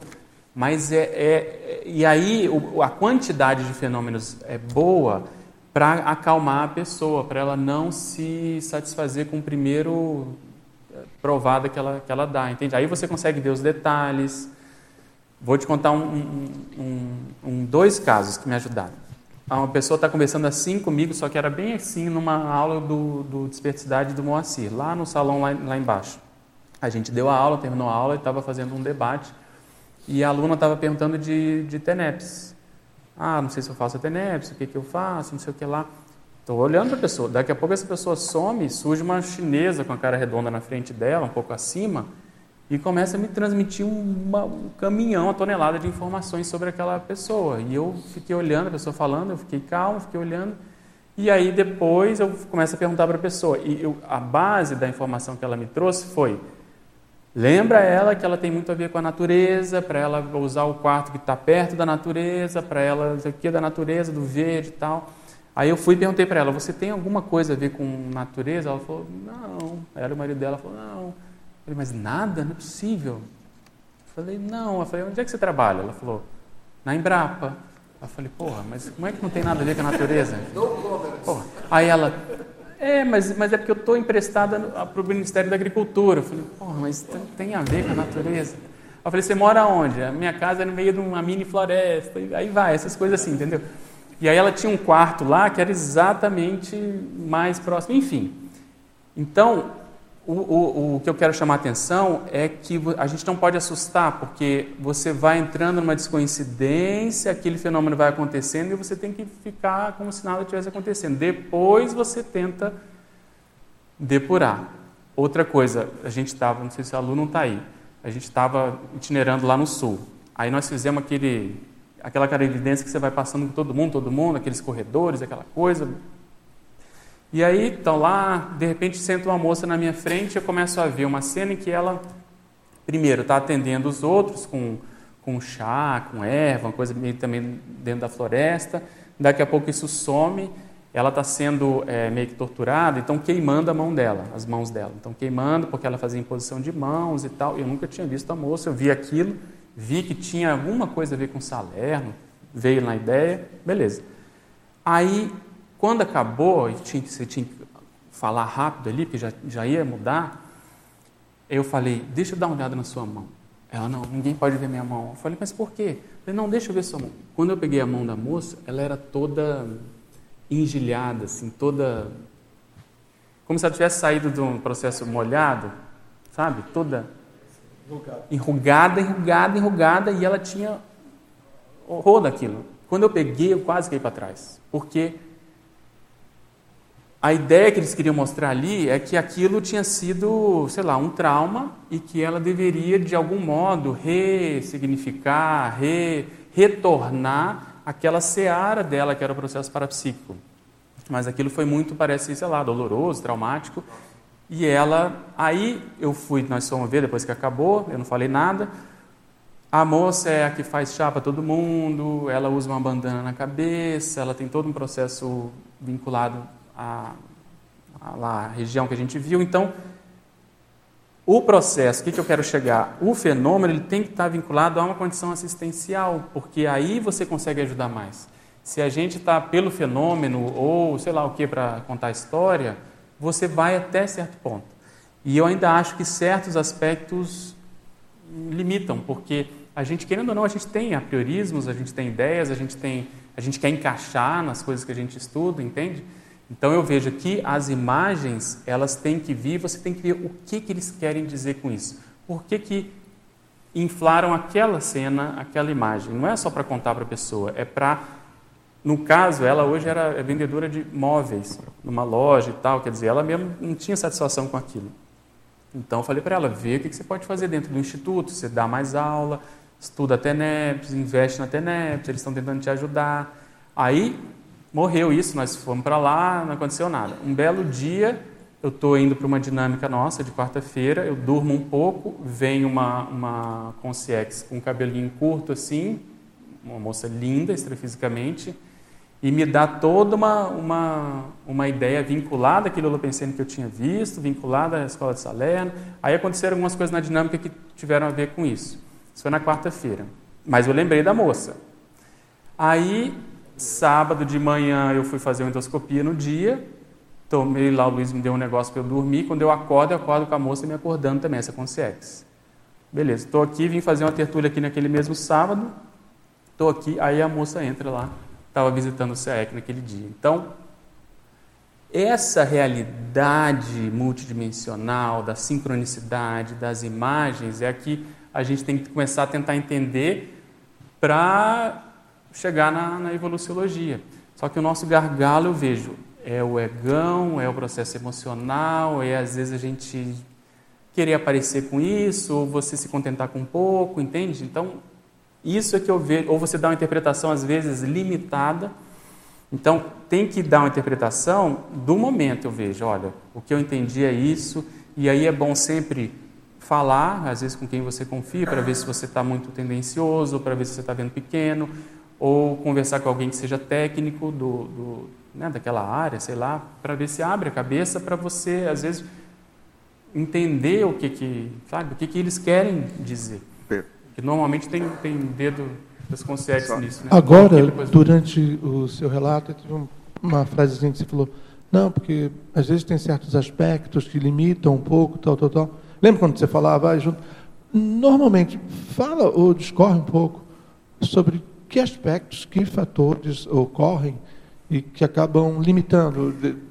Olha, que, tem vários. É, um dos que mais, entre aspas, bobos, mas é um dos que mais me pegam é cansaço, por exemplo. É você estar tá com o corpo alterado. Então, se eu durmo bem, se eu estou com tudo em dia, e olha que eu faço exercício, olha que eu tenho dormido muito melhor, porque é o trabalho que tem diminuído, mas eu tenho nítida sensação que eu vou para esses cursos ou para alguma coisa assim, eu às vezes sou o principal fator limitador. Às vezes os amparadores conseguem enfincar o negócio lá e trouxar e mostrar alguma realidade, entende?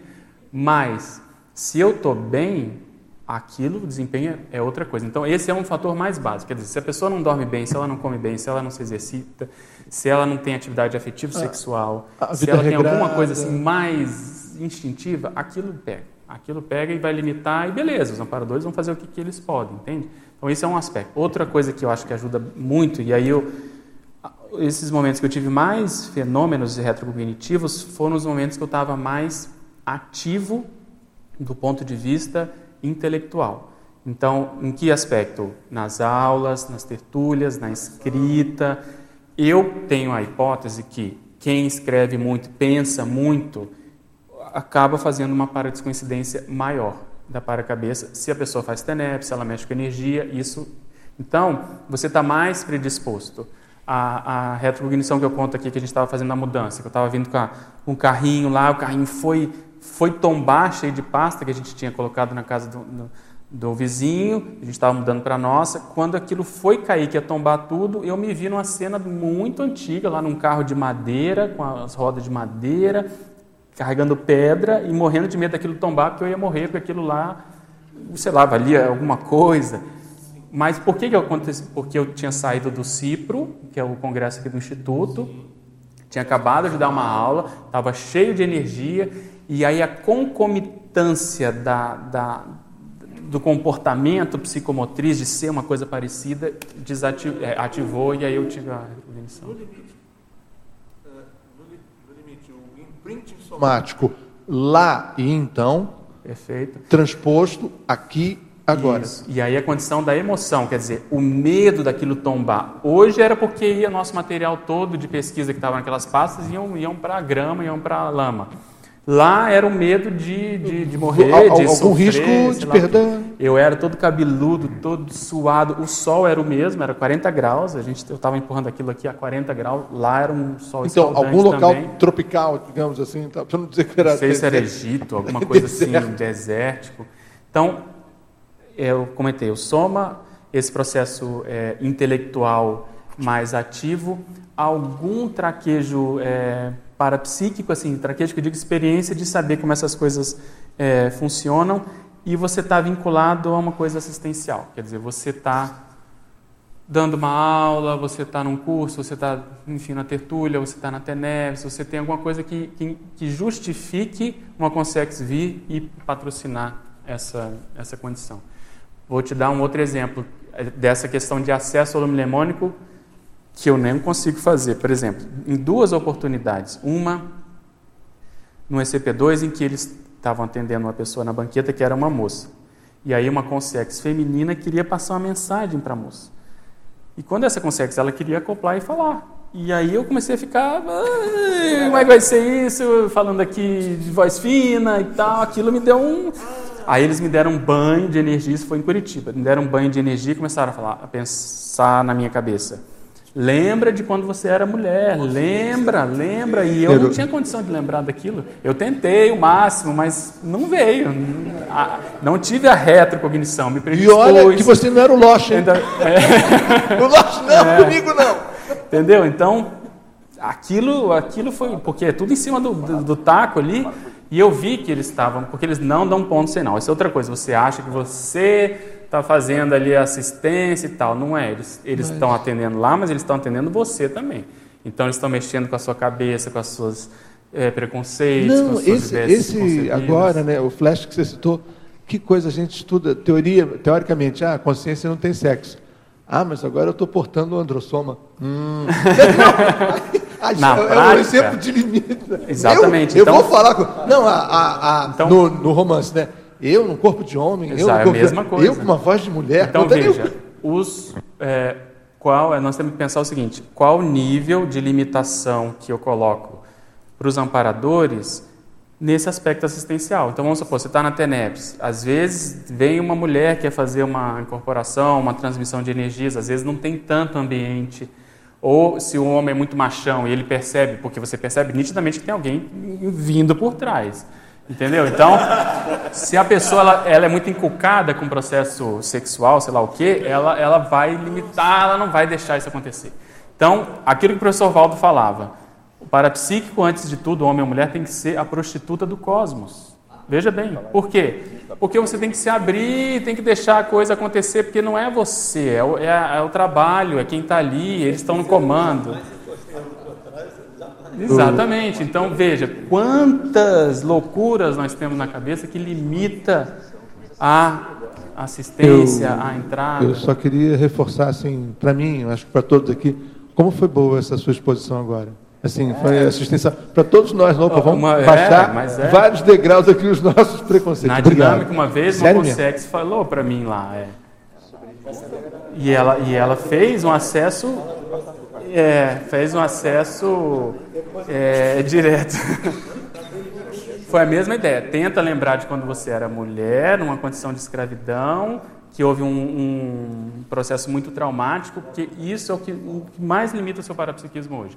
Se você lembrar, e eu não, não sei o que é, eu tenho uma noção, mas não tive a retrocognição, aquilo ficou. Eu sei quem era com sexo, o contexto pelo menos, porque foi dentro de uma sincronicidade muito grande, de um curso que a gente estava dando, mas aquilo ficou por aí, aquilo e, eu e só para reforçar, né? Eu não tenho ideia, não tenho quase acesso nenhum assim de holobiografia, mas uma coisa que o Valdo falou, e fiquei assim, não faço a menor ideia. Jarbas, o que te traz muita dificuldade até hoje, olha, foi um mês e meio, mais ou menos antes do professor Dessomar, né, numa mini o que te traz confusão, o que te traz é, percalços até hoje, foi com ginossoma, foi numa vida como mulher. Aí, aí eu, eu, eu, enrolado com jurisconsulto, com o homem, Aí eu fiquei assim, putz, eu, eu então, não, não, tenho a menor veja, ideia. Veja a condição que a gente começou a falar.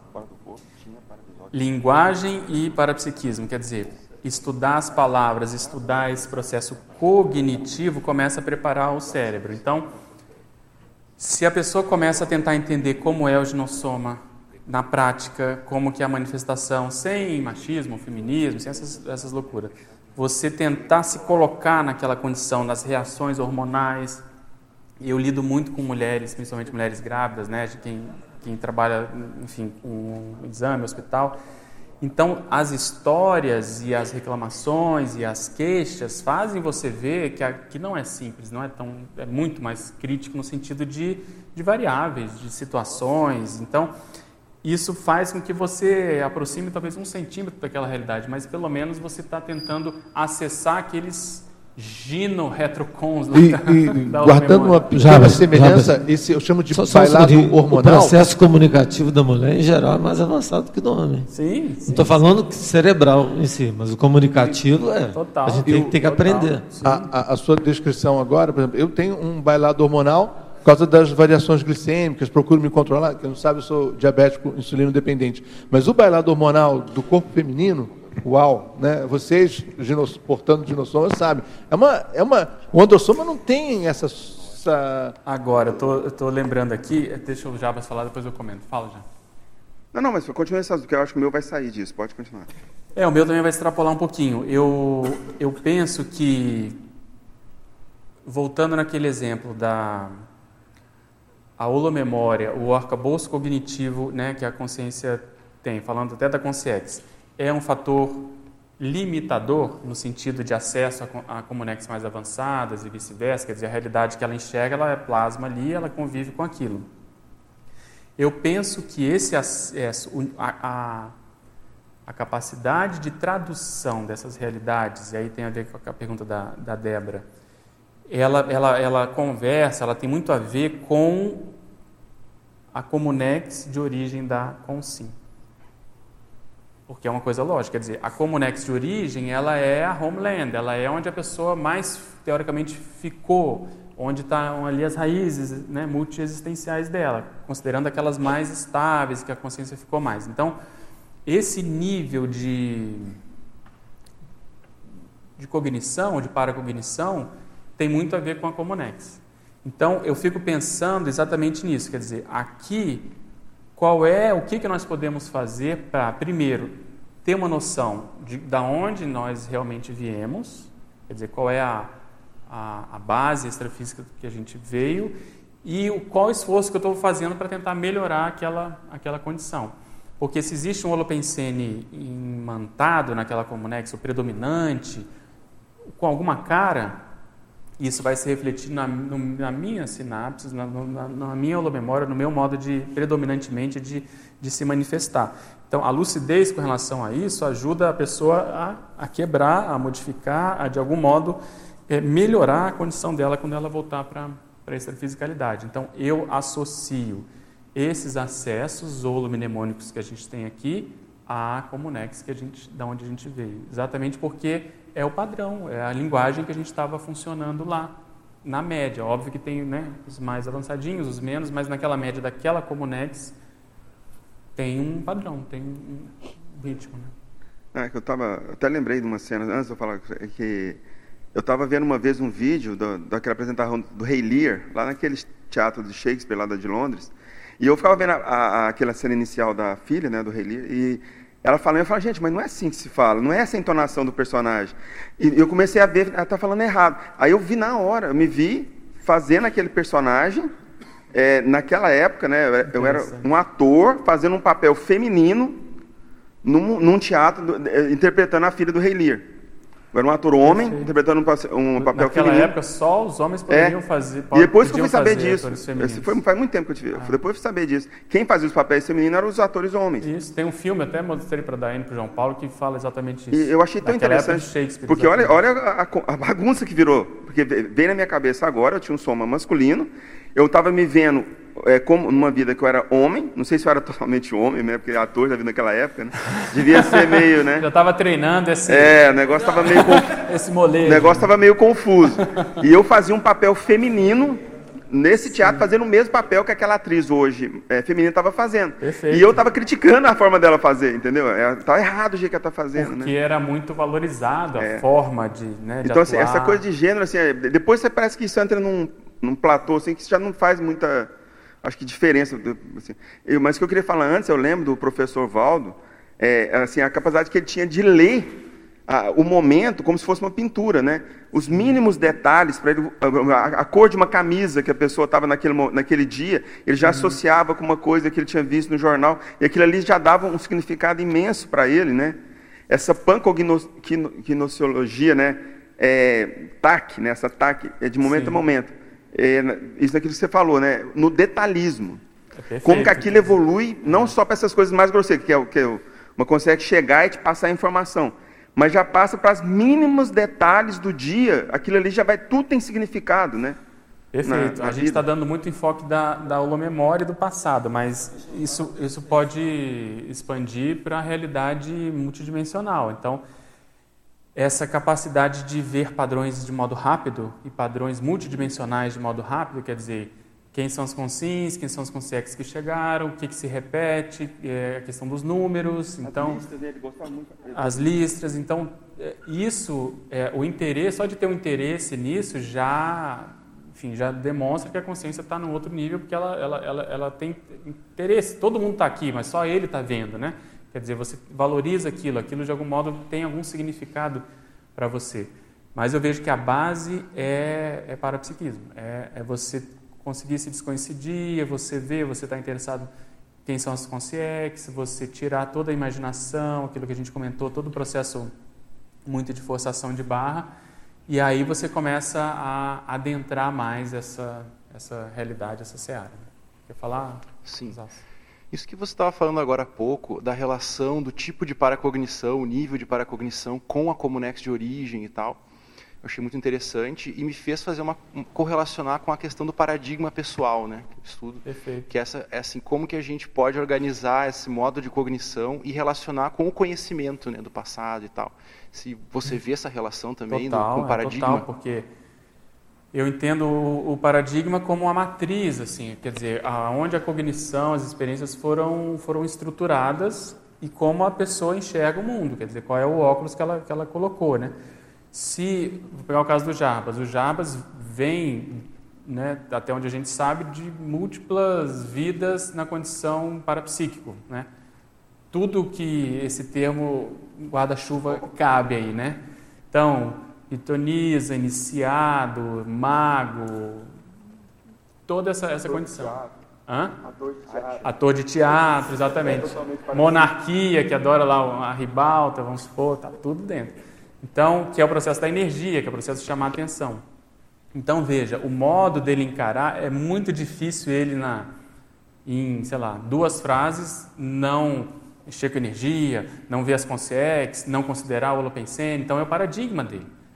Então, essa realidade é, é boa, mas ele está tão dentro disso que às vezes mistura. Ele, ele às vezes pode, pode se exceder, exatamente.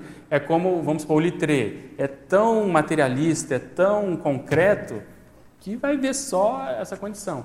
Então, o, a questão toda é a gente fazer as pontes interparadigmáticas, usando aí sua linguagem, de, de você falar na linguagem que convém do assistido, da consciência, você conseguir ser um para poliglota no aspecto de você abrir mão do seu jeito holobiográfico, ou, ou você ter uma ferramenta para cada situação, né? Você, não é você que vai limitar aquela linguagem, é você usar o que, o que vai ser mais efetivo para aquele povo, para aquela realidade só, ali. Eu, eu, lembrei de uma experiência que eu tive recentemente, né, vou compartilhar, que tem a ver com o paradigma religioso judaico. E eu me dei conta, assim, de que existe, vamos dizer, a todo momento um pressuposto de que há um juízo absoluto sobre as coisas. Então é como se houvesse, como se eu, eu nunca tinha me dado conta disso e eu percebi essa questão de que, vamos dizer assim, é como se houvesse um observador julgando o tempo todo e que existe uma verdade absoluta. Perfeito. Ou eu sei qual é ou eu não sei. Então é essa, vamos dizer, há um, esse é o paradigma, vamos Total, dizer. É o juízo absoluto, a pressuposição do juízo absoluto o tempo todo. Exatamente. Na sua holomemória, vamos supor, isso está ali sendo subjacente, subliminarmente o tempo todo. Entende? É, é atuando. Então, se você não tem cuidado, daqui a pouco aquilo entra de um modo implícito nas suas análises. Mas é né? essa coisa que a gente fala aqui do Loki externo, digamos, é isso, né? Se a gente for colocar a uhum, figura de perfeito. Deus, né? Deus é o Loki externo absoluto. Quer dizer, é esse observador, julgador, e a gente está, vamos dizer, que nem os ratinhos tentando atender essa suposta entidade imaginária e tal. E, e engraçado, né, ele falando agora, eu e meus neologismos. Aí, aí ele, ah, o ju... Ah, como é que é? Juízo. O ju, ju, juiz, não, como é que ele falou? Bom, eu ia brincar com judaísmo, aí você bota um parêntese, judaísmo absoluto, aí você bota o da, o da é sim em alemão, né? Ah, é? Tem um bom número, aí vai ficar juísmo absoluto, que mais ou menos jus, jus, né, do latim, que é o julgamento absoluto. Ô Pedro? Pois não. Aqui, eu queria fazer uma pergunta. É, dentro desse é, busca, né, não só pela cognição, mas como dessas é, é retrovidas, o que que na prática é, fora teoria, as pessoas poderiam é, colocar de imediato, né, para poder servir é, não só verbalmente, mas como exemplo, uhum. né, é, nessa atual condição que nós estamos aqui, porque você talvez saiba, muitos aqui vieram é, de Comunex mais ou menos evoluída, você talvez possa uhum. ver, identificar isso. Por quê? Porque eu acho que a gente tem que é, descobrir isso para quê, né?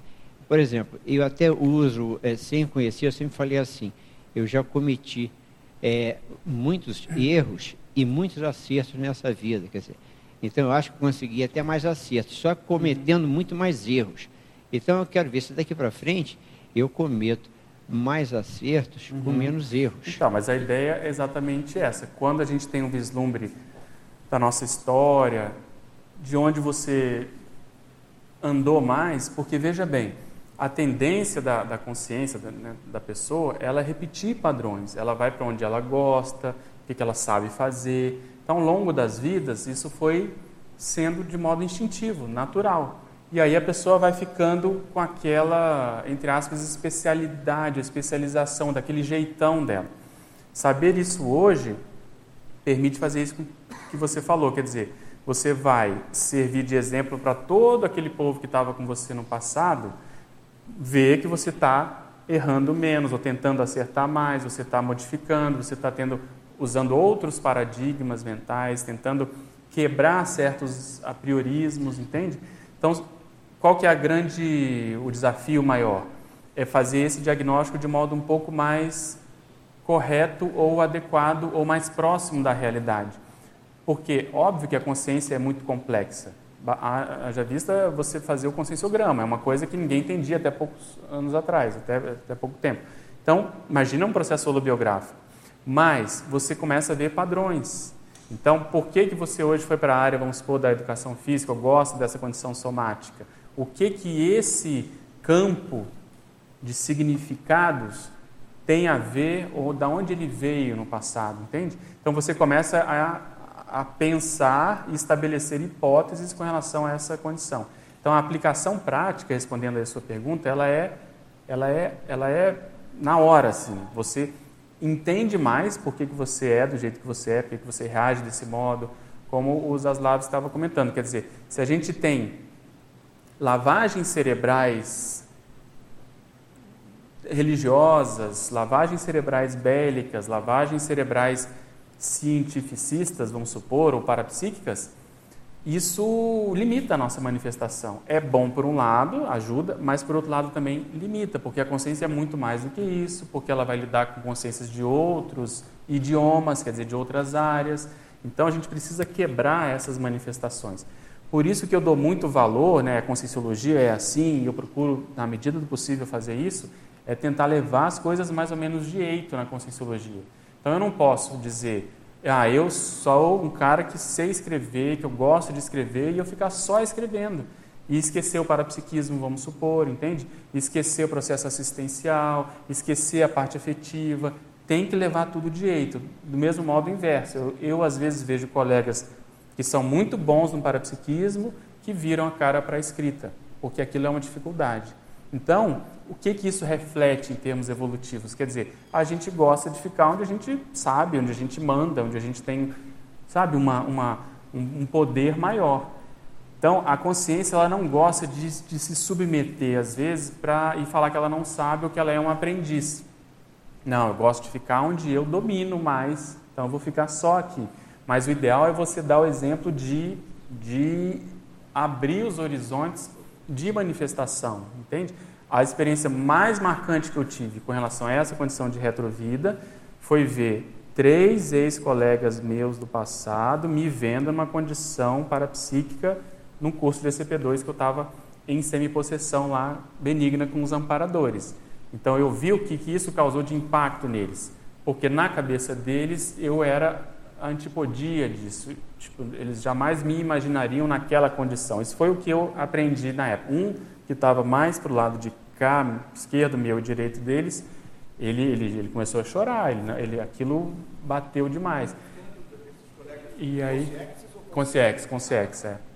Dentro do contexto da maçonaria, então no CP2, na sexta-feira, a gente viu uma condição de maçonaria. Quando eu estava no campo do sábado, eles começaram a mandar como se fosse um controle remoto na minha cabeça. Eu olhei para o lado e vi essas consex flutuando assim acima, enfim. Mas o que, que eu quero dizer? O exemplo que a gente está tentando dar, todos nós aqui, de mudança, de renovação. Então é um período de transição, de convalescência. A gente vai e volta. Todos nós temos bocas tortas aí em diversas áreas. Mas essa tentativa genuína de levar as coisas de jeito do paradigma consciencial eu vejo que é um dos segredos do sucesso. Porque às vezes a pessoa ela não pode só hipertrofiar uma área, que ela já vem e ela é boa, ela tem responsabilidade com aquilo e ela responde por aquilo. Então vamos supor, o Litré escreveu muito, eu sei que eu preciso escrever muito, mas eu não posso deixar as outras coisas de lado e ficar só escrevendo, entende? Então tem as prioridades, eu entendo isso, mas essa visão um pouco mais abrangente eu não consigo deixar de ter isso. Me, me, não, me, não, me, eu não consigo ficar quieto, entende? E, e, deixar essas coisas. Outra coisa, o processo de grupalidade, o processo da comunidade, que é difícil se manter porque nós temos milhões de coisas para fazer. Mas a, a pessoa, no passado, nós éramos às vezes muito mais isolados. Uma vez o professor Valdo falou: olha para o Litré na condição dele como uma pessoa mais assim, que não havia o que hoje há em termos de comunidade de pares para se falar, para se trocar ideias, para fazer isso que a gente está fazendo aqui agora. Então ele tinha amigos, ele formou uma equipe, sei lá, ele tinha né, até uma condição, mas era muito mais restrita, ele também era muito mais fechado, entende? Então você valorizar esses encontros, por isso que eu gosto da tertúlia, para mim é terapêutica, porque eu preciso caminhar para isso. Então, não perder isso de vista ajuda não só ego-karmicamente a, a, pessoa, mas ajuda também os companheiros é, evolutivos, porque eles têm em você um exemplo, quer dizer, eles vão, eles estão te acompanhando, eles sabem que não é fácil, eles estão vendo o que, que você está passando, o que, que você está priorizando, onde você está caindo, isso ajuda a calçar a ressoma deles daqui a pouco. Então, não sei se eu te respondi, mas assim, as aplicações são imediatas. Não, realmente, é, porque é, fora isso também, eu fazendo um laboratório essa semana e estava na ideia, falei, ah, já que eu estou aqui, deixa eu tentar acessar a central extrafísica da verdade ou do conhecimento. Aí na mesma hora veio a ideia, o que, que você sabe disso? O que, que você já leu? Quer dizer, eu falei, caramba, Quer dizer, então que a, a, pessoa tem mania, né? Você acessa, mas você tem condição, como você falou, Perfeito. de ir numa comunex evoluída, porque é, a gente tem mania de querer pegar já o, tudo pronto, tudo né? Tudo pronto. Quer dizer, então é, é, igual, quer dizer, e, e, isso é um defeito, porque isso torna você né, é, é, preguiçoso e ao mesmo tempo você achando que as coisas são fáceis. O que você falou aí, é, outro dia também, é, o, o, César Gorgioli falou o seguinte, que essa vida nossa que nós temos aqui, nós temos que aproveitar, porque de, de cinco vidas que ele conhecia, essa é que mais tem condição da gente evoluir, trocar ideia. Ah. E esse ambiente aqui, né, você poder né, ouvir a, a, o relato de um e de outro, né, não como crítica, mas no sentido assim, poxa, o que, que eu posso tirar daquela fala de positivo, né? Quer dizer, o que, o que eu falo, Quer dizer, então, eu, eu é, para mim, eu acho assim, é, é válido. Quer dizer, é, você me fez lembrar essa condição da, das consex que a gente está falando, elas não se limitam às consex que estão com a, com a consim ali no momento, acompanhando. É, elas, elas têm relação com aquilo que a gente estava comentando também da Comunex. Então, uma coisa que, que no, no ECP3 que a gente deu que eu nunca tinha vivenciado, mas que me fez pensar muito em vários aspectos foi quando estava interagindo lá com a energia com uma moça, também a moça, se você olhasse assim, ela a tendência é você ter um preconceito porque ela era toda tatuada, sabe? Ela usava preto. Então, naturalmente você aquilo chama atenção. Mas quando eu fui interagir com ela, eu vi um processo que, que numa Comunex boa, eles estavam preocupados com a condição dela e quiseram fazer com que eu visse aquilo e ajudasse aquela menina de algum modo, porque ela estava na mão dos assediadores ali. Então, pela primeira vez, eu vi uma coisa que não me passava. Teoricamente, se você me perguntar, óbvio que eu sei, mas uma, a, a consinha aqui, ela sendo monitorada por uma Comunex, ou de algum modo haver essa conexão direta em termos de um campo parapsíquico, sei lá, um pseudópode, uma, uma atuação. E aí eu fui olhar e falei, nossa, jamais eu falaria isso daquela moça, dessa realidade, tipo assim, quem é essa, essa, essa moça? Aí eu fui começar a associar ideias, quer dizer, o professor Valdo fala, no, no manual da ProEx tem isso, quanto maior a ProEx, maior o, o, o porão consciencial vem a reboque, uma coisa assim. Maior a pressão assediadora para justamente a pessoa não, não engatar. Aí eu fui começar a tentar entender aquela realidade e interpretei desse modo. Mas veja como existe uma conexão do povo que ficou lá, na Comunex, esse povo que está mais próximo de nós e a nossa, a nossa realidade. Então, óbvio que nós sabemos que nós somos representantes desse povo, dessas Comunex, mas quando você vê isso na prática, de uma pessoa que você não esperava, que não é da conscienciologia, era uma aluna, sabe, uma aluna de primeira vez, faz a gente pensar e ver que, que a, a gente tende a, a, interpretar de modo errado. Pelo preconceito, pelo priorismo, porque também jamais esperaria que aquilo acontecesse. Mas, de novo, faz a gente olhar para as pessoas com outros olhos, né? tentando tirar essa, essas impressões. Aí. Pode falar, Alexandre. Ô Pedro, cara, é, eu achei muito interessante agora no final, tá, tá assim, tipo montando um quebra-cabeça, você no início dividiu, praticamente começou pela forma e depois você passou para o conteúdo, você falou, dividiu. E isso eu achei muito interessante, cara, porque, assim, basicamente a tua palestra foi sobre, assim, uh, como que a comunicação interdimensional e a, e, a, e a cognição da realidade multiexistencial podem ser funcionais no contexto de uma assistência. Perfeito. Né, em função da qualidade da, da, daquela assistência. E aí, ao mesmo tempo, você falou também de alguns limitadores dessa, de, disso acontecer de uma forma perfeita, né, que seria o próprio médium, é, a, a, a tua cognição, como o Zay falou, teu paradigma pessoal, o, a cognição paradigma de quem, tá, de, de quem vai ser assistido, e uma delas é o tempo, porque aquilo tem que ser feito rápido. E aí eu acho que é muito interessante o TAC que você botou nesse, nesse contexto, porque o TAC e o PAN. Né? Você consegue, é, talvez, é, vai, vai, ter uma Equipex tentando passar aquela informação, e se você consegue ter realmente uma, um, ser um conceptáculo para receber aquilo ali com, uhum. com menor distorção possível, menor perda possível, e fazer isso de forma rápida, e como que a Sesc Pedal ou, ou, esse negócio também entram nisso, porque é como se fosse assim, uma analogia com a informática, você tem um empacotamento ali dentro de uma ideia. Perfeito é, tá que, você, ali, né? que pode ser feito mais rápido, está embutido. Claro, tem, tem um limitador, tem vários limitadores. Né? Então,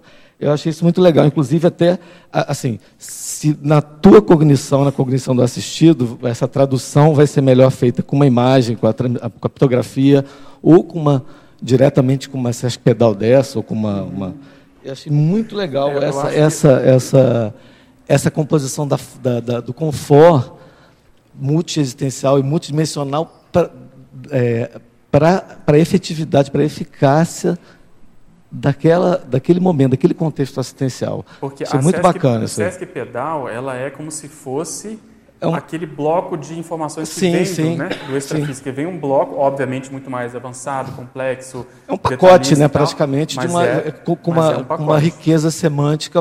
É, você que... apreende aquilo e aí você pode é, é, como se você fosse formando conjuntos e as interseções Sim. desses conjuntos agora, é, a, agora, é a essência da mensagem. Pois é, e a, a aplicação, uh, que pode não ser a melhor forma de você passar num livro, talvez, para algum tipo de público, mas na, num contexto urgente de uma assistência pontual, numa comunicação interdimensional, pode ser um recurso muito Exatamente. E aí, é, o, que, que, ajuda, o que, que ajuda muito, eu vejo?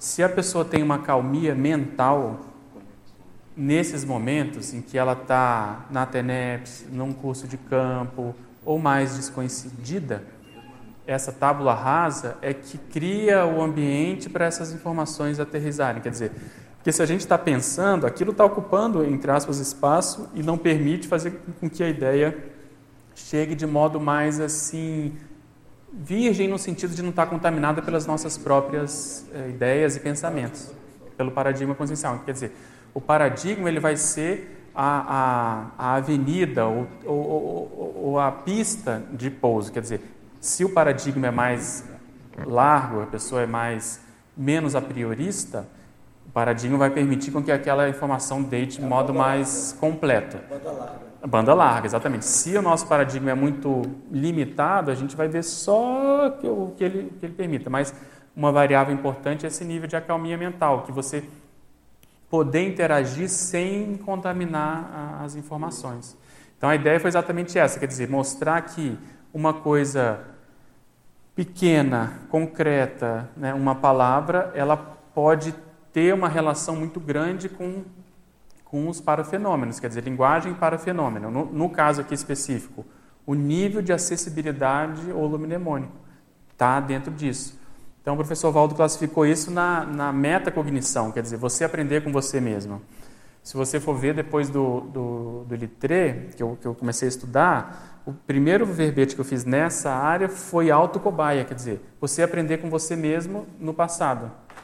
Você vê uma vida e você começa, como a gente comentou aqui durante a aula toda, olhar, putz, isso aqui, que maturidade, por que, que ele se interessou por isso, por que ele foi fazer aquilo outro, olha como ele é, sei lá, desorganizado e tal.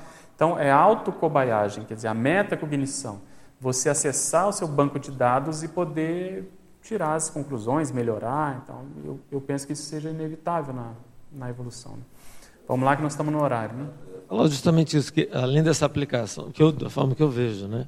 É, além dessa aplicação prática, que é é a mais é, importante pela utilidade interassistencial, recomposição, uma série de coisas, né? até trazer transverpons, é que nesse retorno para a própria pessoa, no próprio momento, momento que está se utilizando essa semântica mais forte, conseguindo se entender bem e passar, uhum. aplicar resultante dessas, dessas, desses termos, né, desses palavrões, vamos dizer assim, que são não, não que são Palavrão. que são conceitos, na verdade, às vezes é, mais complexos, condensados, no caminho sinático, no caminho inverso, ele consegue ajudar na profilaxia, esse, essa técnica, e, na, e na, até na terapêutica desses esquemas paradigmáticos uhum, perfeito. Pensa, pessoais. Pensa de tirar as disfunções, que era o que ele estava falando, Sim. as disfunções, né, e tornar mais funcional.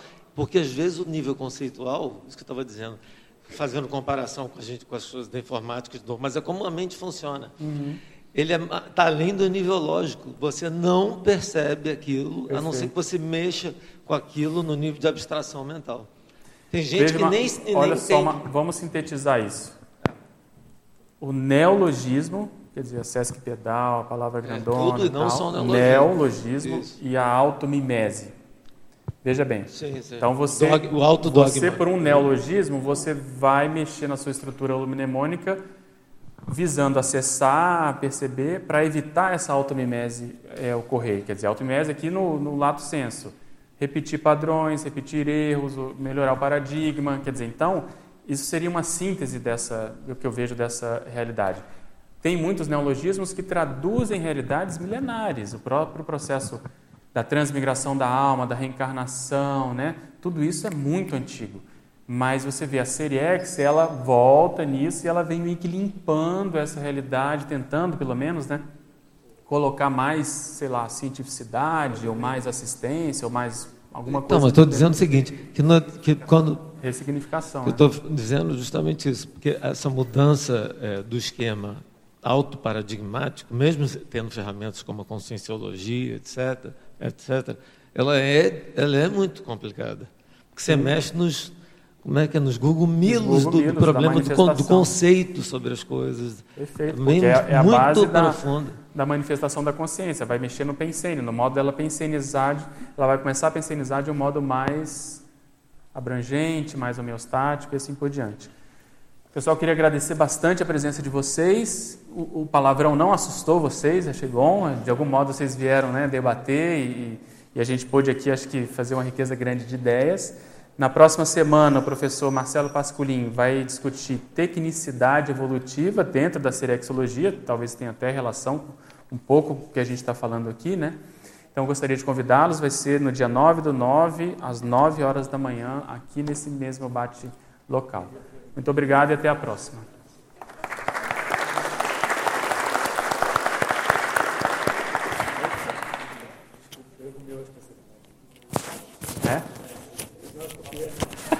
ah, ficou do outro. Não, mas tá aqui, ó. Sou eu, só Ah, bom. É o. Os nossos apriorismos.